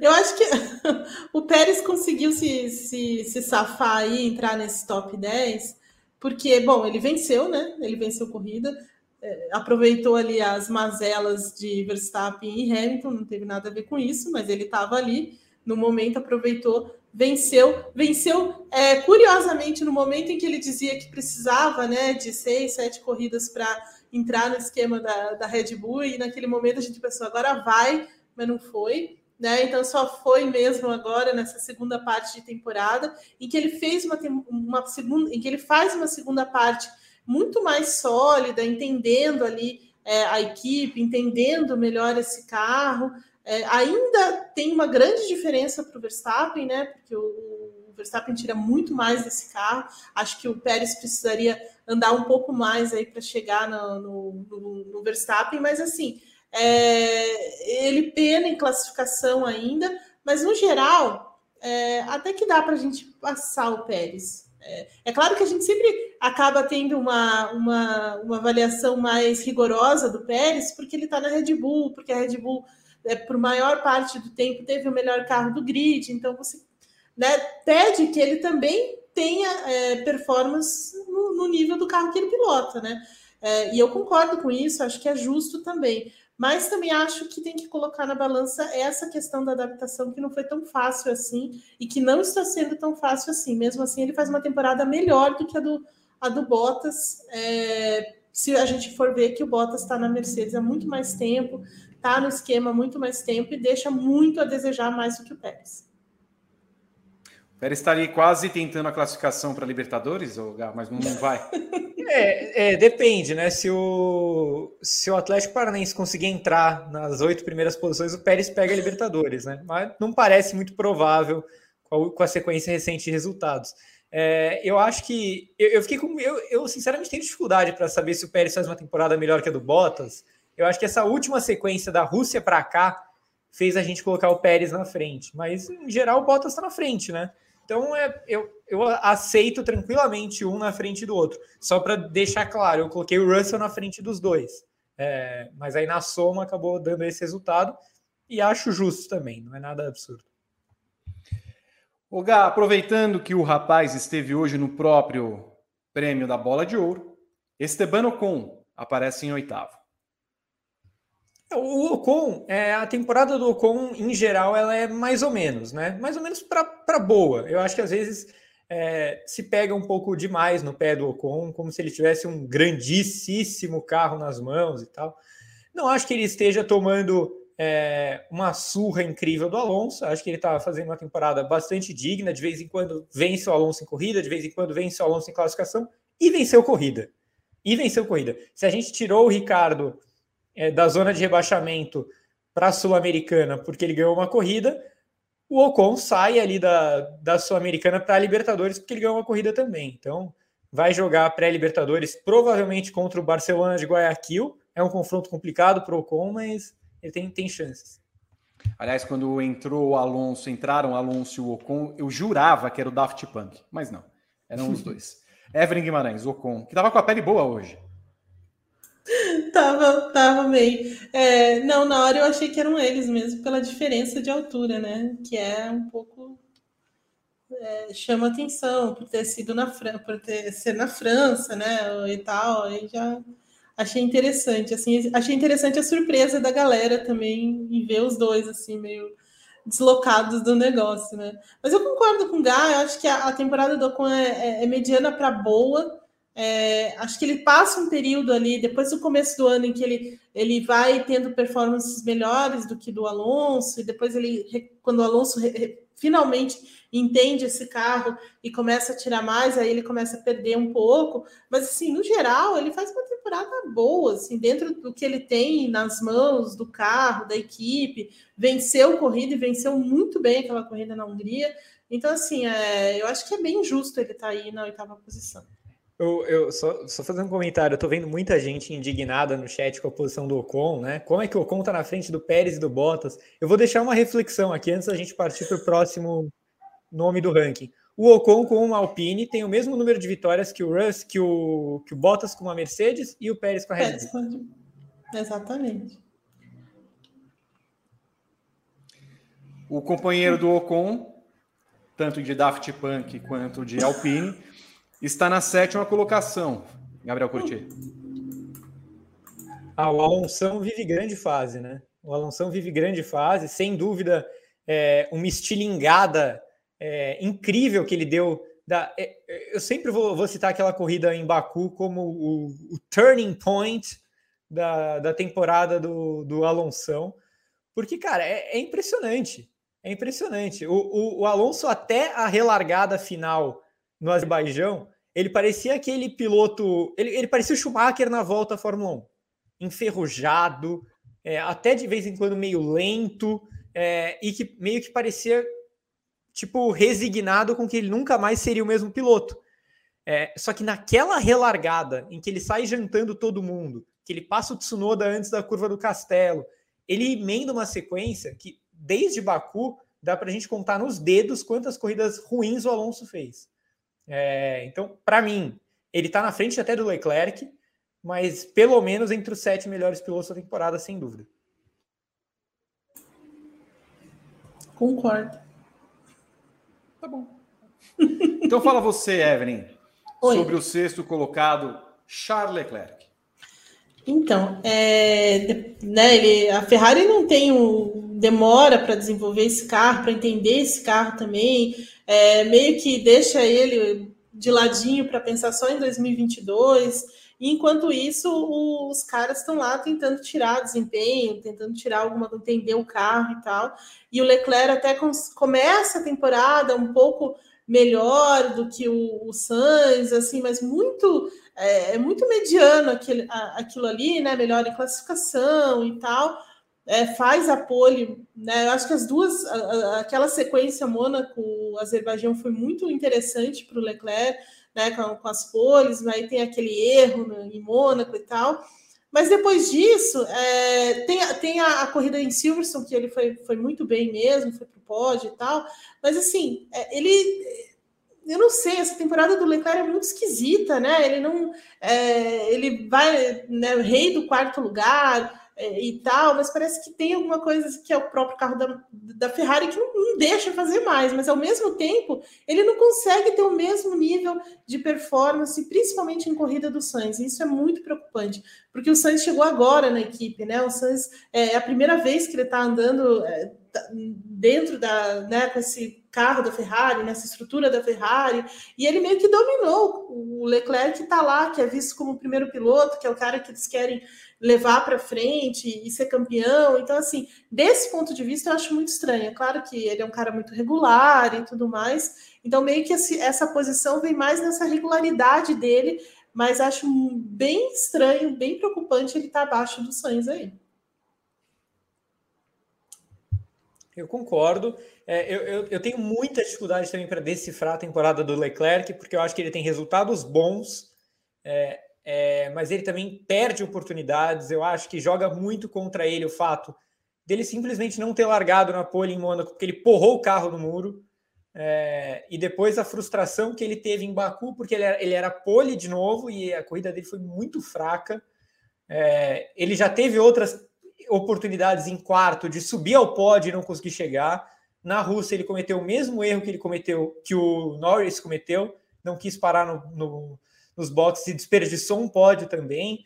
Então, eu acho que é uma temporada de muitas oportunidades perdidas, né? E numa situação, num campeonato tão parelho, eu acho que em Silverson também, é, eu acho que é, uma, é um campeonato que, que, que é, assim, fica aquela, aquela, aquele gostinho de que o Leclerc podia ter ganhado uma corrida, sabe? Ele podia ter ganhado uma corrida e ele não ganhou.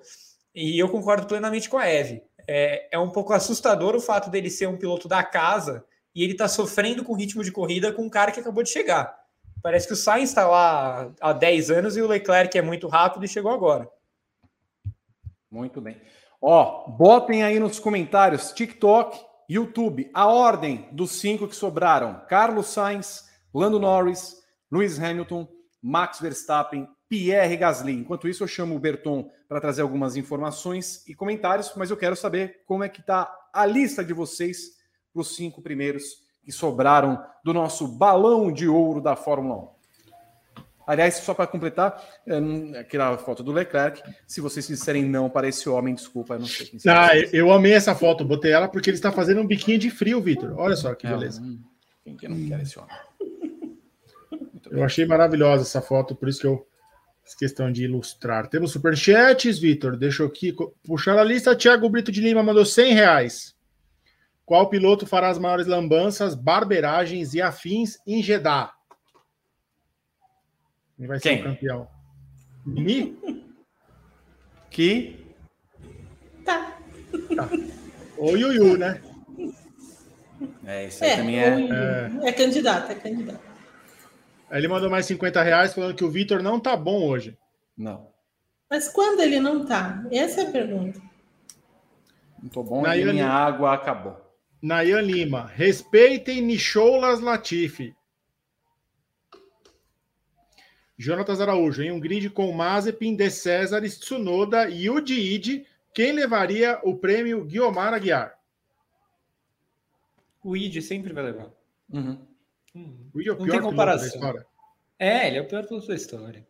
Peguem aí o aquele. Deve ter algum vídeo de melhores momentos e skills do Yuji vocês vão entender por quê.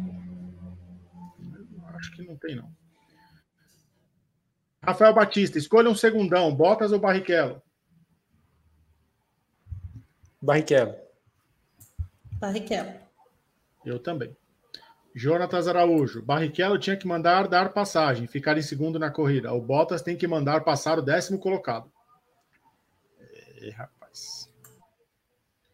E o Juliano Viana, hoje estou na minha terra assistindo a vocês. Ele está em Lavras, Vitor. Minas Gerais. É. Tá comendo aqui, hein? Não. Comendo um delicioso bolo de pote de morango, comemorando hum. antecipadamente meu aniversário, que será amanhã. Parabéns antecipado, Juliano. É isso, Vitor. Essas foram as mensagens. Temos aqui, ó. Pedro Leonardo. Aonde? TikTok. Verstappen, Hamilton, Norris, Gasly e Sainz. Guilherme Goulart, Sainz em quinto, Norris em quarto, terceiro Gasly, segundo Hamilton, primeiro Verstappen. Josiléa Silva, meu top 5, 1, 2, Hamilton e Verstappen. Não diria a ordem, estão empatados a parsecs de distância do terceiro. Gasly, Sainz e Norris. Márcio Vilarinho canta Oh Nikita, you will never know. Um beijo para Tom John que está assistindo a gente. Davi Luan, Max, Lewis, Norris, Gasly e Sainz. Marinho Mil Grau, Max, Hamilton, Gasly, Norris e Sainz. Bom, então vamos à ordem dos cinco primeiros da nossa bola de ouro. E quem aparece em quinto? Carlos Sainz, Evelyn Guimarães. Ah, o Carlos Sainz está tá numa temporada muito, muito boa, melhor do que eu esperava. É, ainda que eu acho que ele é um cara que se adapta rápido, né? Porque a gente. Isso vem da experiência que ele tem em comum aí na Fórmula 1, né? Toro Rosso, Renault, McLaren, tudo meio que a toque de caixa, assim, e ele sempre vai tirando mais, sobretudo quando estava na McLaren. Mas esse carro da, da, da, Ferrari e a Ferrari em si era um, era um desafio bem maior, né? E ele conseguiu é, dominar o negócio, né? Assim, ele. Uh, tudo bem que no começo da temporada realmente foi mais difícil, né? Tava perdendo em classificação, em corrida para o Leclerc. Teve aquela corrida em Imola que eu não sei o que, que deu na cabeça dele, em Baku também. Mas depois, assim, ele, ele vai se acertando muito bem com o carro, vai conseguindo tirar, entender, né? Tem um ritmo de corrida assombroso. Então, assim, sabe, ele conseguiu ficar em pé de igualdade quase com, com o Leclerc em termos de, de performance mesmo, é, e deixa um recado importante lá na Ferrari, né? Torná-lo um segundo piloto não vai ser fácil, não. Então, assim, é, é muito, muito boa mesmo a temporada do, do Sainz. Vocês diriam não para esse homem também, com esse chupando a bandeirinha do, do squeeze? Nossa. Jamais diria não. Gabriel, fale do seu gêmeo. Ah, é o Smooth Operator, né? É, eu, eu, eu, acho que esse é um dos apelidos mais é, que mais fazem sentido que a Fórmula 1 já viu, porque realmente o cara tem uma, uma tocada suave, né? Que é impressionante como ele cuida bem dos pneus, como ele sabe é, como ele sabe não agredir o carro em que ele está pilotando. Ele tem melhorado muito nas últimas classificações, que era o calcanhar de Aquiles dele. Na verdade, nem era tanto calcanhar de Aquiles, né? Que o Leclerc é um grande classificador. É, mas ele tem conseguido classificar nas últimas corridas até melhor que o Leclerc. É, ele, é um, ele é um piloto ótimo de largada, ele é um piloto que tem ótimo ritmo de corrida. É, então, vira e mexe, a gente vê nos finais das corridas o Sainz mais rápido que o Leclerc. Às vezes ele até chega atrás, porque, porque a Ferrari fala: não, você não vai passar o Leclerc, você não vai tentar passar. Mas ele está sempre mais rápido no final. Então, eu acho que é um, é um dos grandes nomes da temporada e é impressionante como ele se adaptou rápido à Ferrari igual ele se adaptou rápido à McLaren. Hoje, Sainz com squeeze ou Gabriel com o fone? Muito bem, boa comparação. A quarta posição, Evelyn Guimarães, é de Lando Norris. É difícil, hein? Difícil. É, é, é, esse, esse segundo, essa, essa terceira e quarta aí é meio que difícil fazer. Mas o, o, Lando Norris tem uma primeira parte de temporada absolutamente fantástica, né? Com a McLaren, é, assim, pontuando muito fortemente, dominando a equipe, liderando a equipe, entendendo o ritmo de corrida, sendo muito bravo na pista mesmo, né? Então, assim, é, praticamente ele ignorou a presença do Ricardo dentro da equipe, não teve qualquer impacto sobre ele. É, e ele vinha de uma temporada em que o Sainz era o líder da equipe é, e simplesmente ele herdou aquele, aquele, aquele, posto e, e, não, não se intimidou com isso. É, a segunda parte é um problema, né? Talvez essa colocação é, seja um pouco reflexo disso. Depois, principalmente do que aconteceu na Rússia, né, em que ele lidera a prova, uma prova muito boa dele, e aí tem aquela questão de não para na hora certa, perde a corrida. Ele ainda acho que está digerindo o que aconteceu lá na Rússia e não encontrou mais um. É, não se encontrou mais. Né? Ele tem, teve até boas corridas depois, mas nada parecido com aquilo. Então, assim, eu acho que o Lando Norris vai precisar acabar de vez a temporada para voltar como ele estava naquele, naquele no, no, início do ano, né? Mas é muito justo também o, o quarto lugar. Eu, eu, eu, tive muita dificuldade para escolher o, entre terceiro e quarto aí, mas é, é, justo também. Eu acho que, eu acho que o Norris até o GP da Rússia era top 2 da temporada. Sim. É, até, até o GP da Rússia, para mim, ele estava até melhor que o Hamilton. Da Rússia para cá, ele não é nem top 7 nessas últimas corridas. Mas aí fica o fica a, a média, tentando tirar uma média da temporada toda. Eu acho que o quarto lugar é justíssimo. Também tenho dificuldade para encaixar ele na classificação com o quinto e o terceiro. Eu acho que eles. É... O quinto e o terceiro oscilaram bem menos do que o Norris. Eu acho que por isso que que o Norris não pega top 3 ainda. É, mas é isso que a Eve falou, ele, ele reagiu muito bem à chegada do Ricardo, né? É, quem, quem gostava do Norris na categoria de base e, e, não ach, e não ficou decepcionado com ele nos dois primeiros anos de Fórmula 1, eu acho que estava doido. Porque ele chegou com muita pompa na Fórmula 1 é, para ser companheiro de um cara que saía em baixa da Renault, né? Então, teoricamente, era para o Norris já chegar mandando na equipe. Né? Ele, era, ele era visto na McLaren como o novo Hamilton. E o, e o Hamilton chegou na McLaren mandando numa equipe que tinha o Alonso, sabe? É, e o Norris nem de perto conseguiu mandar numa equipe que tinha o Sainz. O Sainz foi melhor do que ele nas duas temporadas passadas. Só que agora sim, ele se adonou do time, é, muito melhor que o Ricardo em 2021, muito melhor mesmo. E é um dos grandes pilotos da temporada. Merecia ter uma vitória já. A terceira posição fica com Pierre Gaslindo, Evelyn Guimarães. Esse homem que anda invadindo spaces de Twitter. Esse homem e, e, curtindo tudo que a gente faz, principalmente o que o Curti faz. Mano. É, que não, homem, é, né? meu, meu amigo que pessoal. homem, não, hum. Pierre é, é, demais.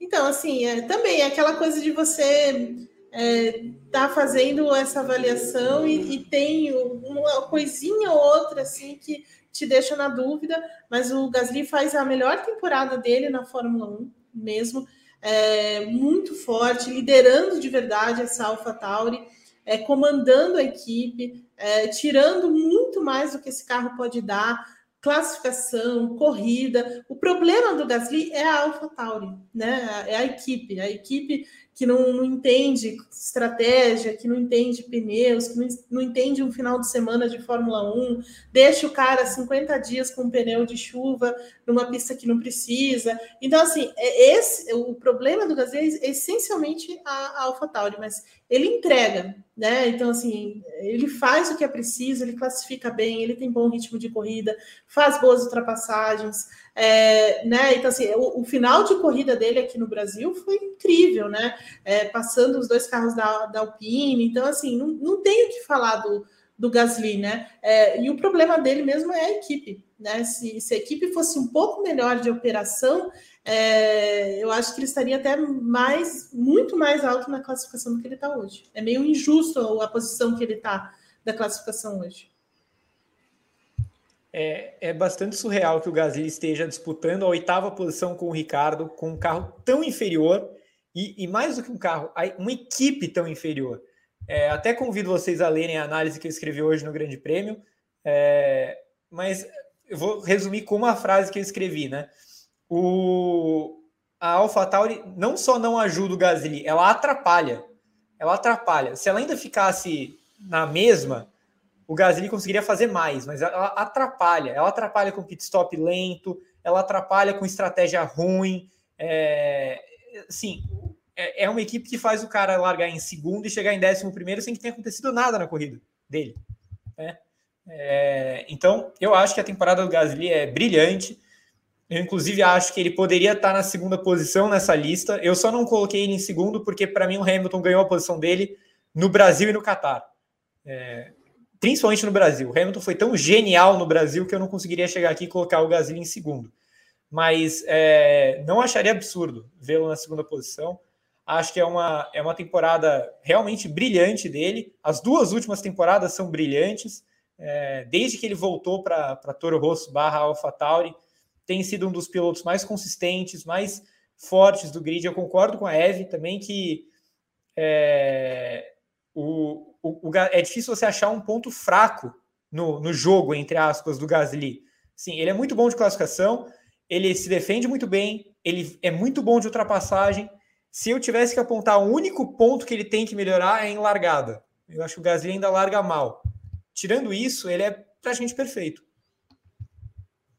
Bom, a segunda posição fica com Lewis Hamilton, Evelyn Guimarães. Pois é, é, eu fiquei com muita dificuldade aí nesse primeiro segundo, viu?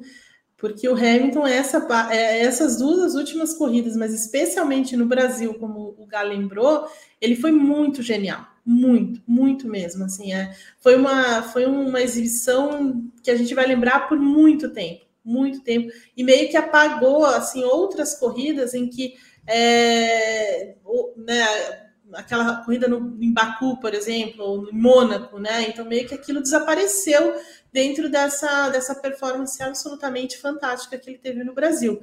É, e, e foi mais uma vez, né, aquela coisa de você nunca, a gente nunca pode subestimar um cara como ele, né? Que é, para mim, é o maior de todos os tempos. Assim, é, é o grande cara do grid.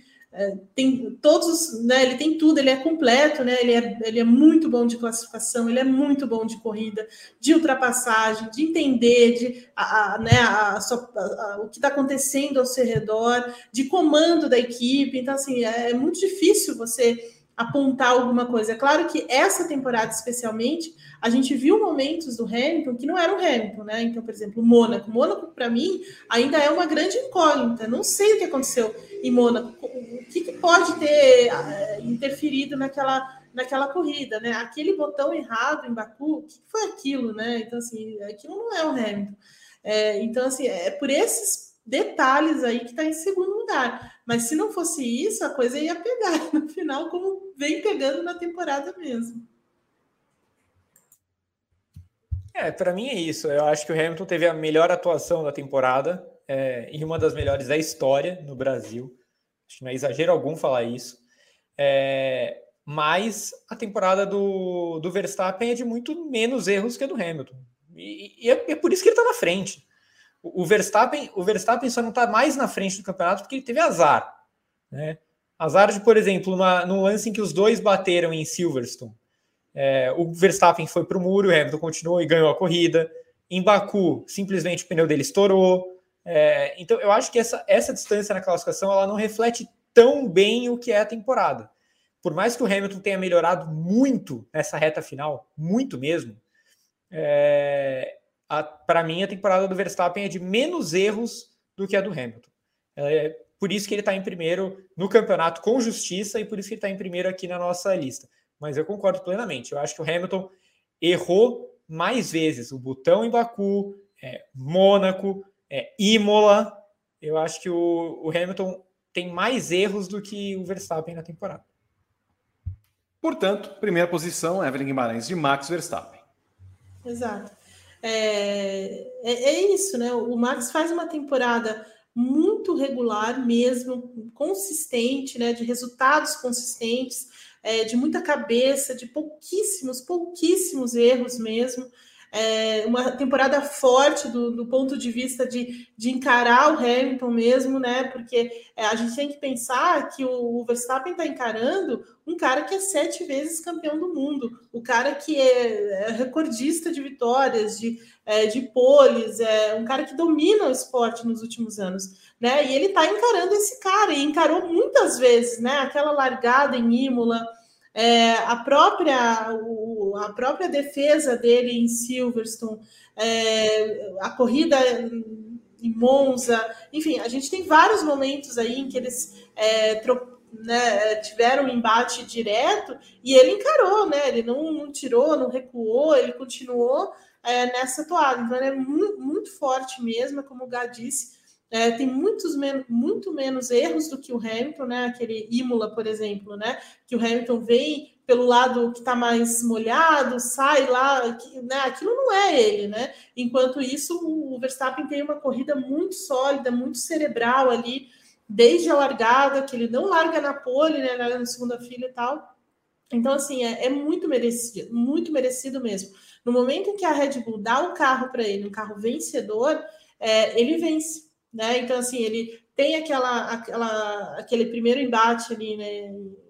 No Bahrein, que ele cai naquela, né, naquela armadilha do Hamilton e tal, mas ele responde muito rápido. E quando ele não pode vencer, ele chega em segundo. Né? Então, assim, tem muito disso. Enquanto ele não pode. É, na Hungria, por exemplo, que o Gá estava falando do azar, na Hungria foi azar, né? Então, o cara sim, pegar, sim. ele ficar com meio carro, mas ele pontua. Né? Então, assim, é, na Rússia, larga em último, chega em segundo. Então, assim, essa, essas coisas são muito valiosas, né? São, são atuações muito valiosas né, para ele. Então, é, é com muita justiça mesmo que ele lidera o campeonato e lidera a nossa lista até aqui. É, eu, eu não tenho muito a acrescentar. Eu acho que é essa temporada do Verstappen, como acho que foi o Vi que falou isso em alguns paddocks atrás, é uma temporada a Mark Marques, né? No, uhum. melhor estilo primeiro segundo, primeiro segundo, primeiro segundo, primeiro segundo. Quando ele tem o melhor carro, ele ganha. Quando ele não tem o melhor carro, ele chega em segundo. É basicamente o resumo da temporada do Verstappen. Muito raramente ele cometeu, ele comete erros em 2021. É, é, ele, assim, eu não sei se ele vai ser campeão, mas ele está obviamente pronto para ser campeão. É, o Hamilton nunca enfrentou um piloto em fase melhor do que o Verstappen de 2021. Ele pode ter enfrentado um Rosberg absurdo em 16, assim, em estado de graça, mas não como o Verstappen em 2021, porque o Verstappen é melhor do que o Rosberg foi naquela temporada que o Rosberg foi perfeito, mas perfeito para o nível Rosberg. Exatamente, é isso. E olha, ganha nove corridas, apresentações sólidas, poderia estar 25 pontos mais à frente no campeonato, se 25 não, né? Porque aí o Hamilton teria uma outra pontuação, mas é, teve o azar em Baku de estourar aquele pneu, então quando ele terminou corridas, sempre teve em primeiro e segundo. É uma temporada Mark Marx em 2019. E mesmo fazendo uma temporada a Mark Marx, corre o grande risco de não ser campeão pelo ritmo que Hamilton vem impondo numa temporada em que o Hamilton teve erros que ele não costuma ter. É basicamente isso. A gente não vê o Hamilton errando o botão. O erro do botão é muito claro para mim, e foi exatamente na mesma corrida né, em que o, que o Verstappen teve a questão com seu pneu. Mas a gente não espera aquilo do Hamilton. E a gente talvez não esperasse o tanto que o Verstappen está andando como esse ano. É por isso uhum ele está em primeiro e em segundo. Não significa que ele seja melhor que o Hamilton. A temporada dele, no cômputo geral, é melhor que a do Hamilton. Mas não vamos, é o melhor, não é melhor vamos, piloto que o Hamilton. Vamos, vamos colocar por baixo, é, por baixo, tá? Eu tô sem é, 25 pontos no Azerbaijão, 18 pontos na Inglaterra, 16 pontos na Hungria. 59 pontos perdidos com coisas que simplesmente foi puro azar, puro azar. Uhum. Ah, não, mas na Inglaterra ele e o Hamilton bateram. Ok, mas até foi completamente de corrida. E se alguém foi um pouco mais culpado, foi o Hamilton, não foi ele. Né? Foi um incidente de corrida. Então, 59 pontos aí nessa brincadeira que o Verstappen podia ter a mais nesse momento. Então, é uma temporada quase perfeita. Berton, traga as mensagens do nosso público, por favor. A gente tem mais superchat, Vitor do Luiz Augusto Saavedra pode ser chute, mas gostaria de saber dos quatro quem vence o campeonato. Eu digo que é o Hamilton. E para vocês, quem vai ser campeão? Ah, eu não vou falar, não. Ah, eu não vou falar, não quero me comprometer. ah, eu não vou falar mais nada, não prevejo nada. Não, eu acho que o Verstappen vai ser campeão. Hamilton vai ser campeão. Eu tenho que empatar. É o Verstappen. Não, eu, eu acho que seria muito injusto a gente sair daqui com 3x1 ou com 4x0. É eu, acho que, eu acho que o campeonato completamente 50-50. Isso é, é, justo com o campeonato, né, Gá? E podia, podia empatar, né? Só para. Ah, certo. Isso empata tudo, aí tem que critérios de desempate, vitórias. Vitórias que era 9 a 9 sim, dependendo de como Não, for, mas eu, eu, acho que o Verstappen leva, é porque é. nas corridas de classificação, né? É, também. Corrida de classificação é critério? De desempate? Não, mas é os pontos, né? Sim, não, mas assim, digamos se empatar em 9 a 9 em vitórias. Ah, não, daí pódios. Tem que ver segundo lugar. lugar, lugar é. Segundo lugar tá em 7 a 7 né? É. Mas para empatar, o Verstappen teria que chegar em segundo em alguma corrida. É, então o Verstappen levaria o título pelo desempate. É. Isso, né? Rafael Coelho, 20 reais com 24 centavos. O adeus futuro de Raikkonen nos leva ao ano de seu título mundial que também ficou marcado por extremos no Brasileirão. Para vocês, o que explica o sucesso da defesa do São Paulo e o fracasso retumbante do América de Natal em 2007? Gabriel Curti. É, assim, o América de Natal tem uma chance considerável de não ser mais o pior time da história, né? A, a nossa amiga Chapecoense ainda está atrás do América de Natal. É, precisa fazer três pontos para superar o, o, América. Mas o que explica o sucesso do São Paulo é que o São Paulo de 2005 até 2008 tinha um sistema defensivo absurdamente sólido, né? Tem a ver também com o esquema de três zagueiros que o Murici adorava, mas os caras eram muito bons também. O São Paulo teve naquele período zagueiros do nível do Lugano, do Miranda, é, o André Dias, o Alex Silva eram muito bons. Então a defesa do São Paulo era extremamente Saudade. forte.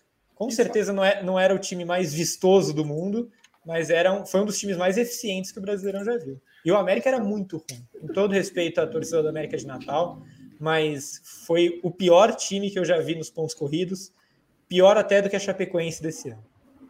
Eu tenho muita saudade, Gabo, você não faz ideia. Muita saudade daquele time. Eles estavam no Morumbi no dia do GP do Brasil, de 2007. Foi ao jogo. É isso, Vitor. Esses foram os superchats. Agradecer a todo mundo que continua mandando que alguém da live parece o Orochi. Hum? Algumas pessoas do TikTok estão falando que alguém da live parece o Orochi. Então, assim, um beijo para todo mundo do TikTok que está falando isso, todo mundo que compareceu, audiência, recorde no TikTok hoje, Vitor. Então, agradecer a todo mundo que está mandando like, seguindo a gente, mandando presentes. E no YouTube, todo mundo que vai deixar o like, se inscrever no canal, ativar as notificações, clicar em Seja Membro aqui e assinar o plano Hat-Trick, o Grand Chelem, Vitor, porque tem é, corrida nesse final de semana, tem bolão, tem bolão, reta final do bolão, disputa entre os Renatos, o Luz e o Ribeiro, quem vai ser o campeão do bolão. O Vando Monteiro. Hamilton saiu de último para primeiro com uma corrida mais um terço. Max saiu de último para segundo só na corrida. Até nisso eles são parecidos. Sim. Agora sim, acabou. Muito bem. Bom, palpites para o final de semana, Evelyn Guimarães. O que vai acontecer no GP da Arábia Saudita? Olha, dobradinha da Mercedes, Verstappen em terceiro. É. Hamilton Bottas. Ousada. Gabriel curtiu o seu pódio para o GP da, Austra... da Austrália, hein? Da Arábia Saudita. Austrália. Calma, calma. Arábia Saudita. Tá a, bem, Austra... a Austrália sofrendo na repescagem, a Arábia Saudita bem, né? É. Que, que coisa. Que, que, a, que a minha Austrália consiga se classificar. É, vai dar Hamilton com Verstappen em segundo e Val, Val, Val, Val, Val em terceiro. Rodrigo Berton. Hamilton, Gasly, Verstappen. Hamilton, Verstappen e Leclerc farão o pódio na Arábia Saudita. Esse foi o Paddock GP aqui no YouTube e no TikTok. Quero agradecer a todos vocês que acompanharam o nosso programa, que vem dando uma audiência enorme em todas as plataformas, no grandepremio.com.br. Ao longo da semana teremos vários programas, teremos o Padocast Falando sobre Frank Williams, teremos TTGP na quarta-feira, teremos WGP na quinta-feira, sexta a domingo, as edições do briefing. Logo depois que acabar treino livre, classificação, você vem aqui para o nosso canal principal do Grande Prêmio, uma hora antes, começando, portanto, às 14, às 13h30 no horário de Brasília, o briefing no domingo, e assim que acabar a corrida, o GP da Arábia Saudita, você vem aqui para fazer conosco a análise da vigésima, meu Deus, vigésima primeira etapa do campeonato 2021. Beijo para Evelyn Guimarães, Gabriel Curti e Rodrigo Berton e a vocês que acompanharam o Paddock GP. Tchau.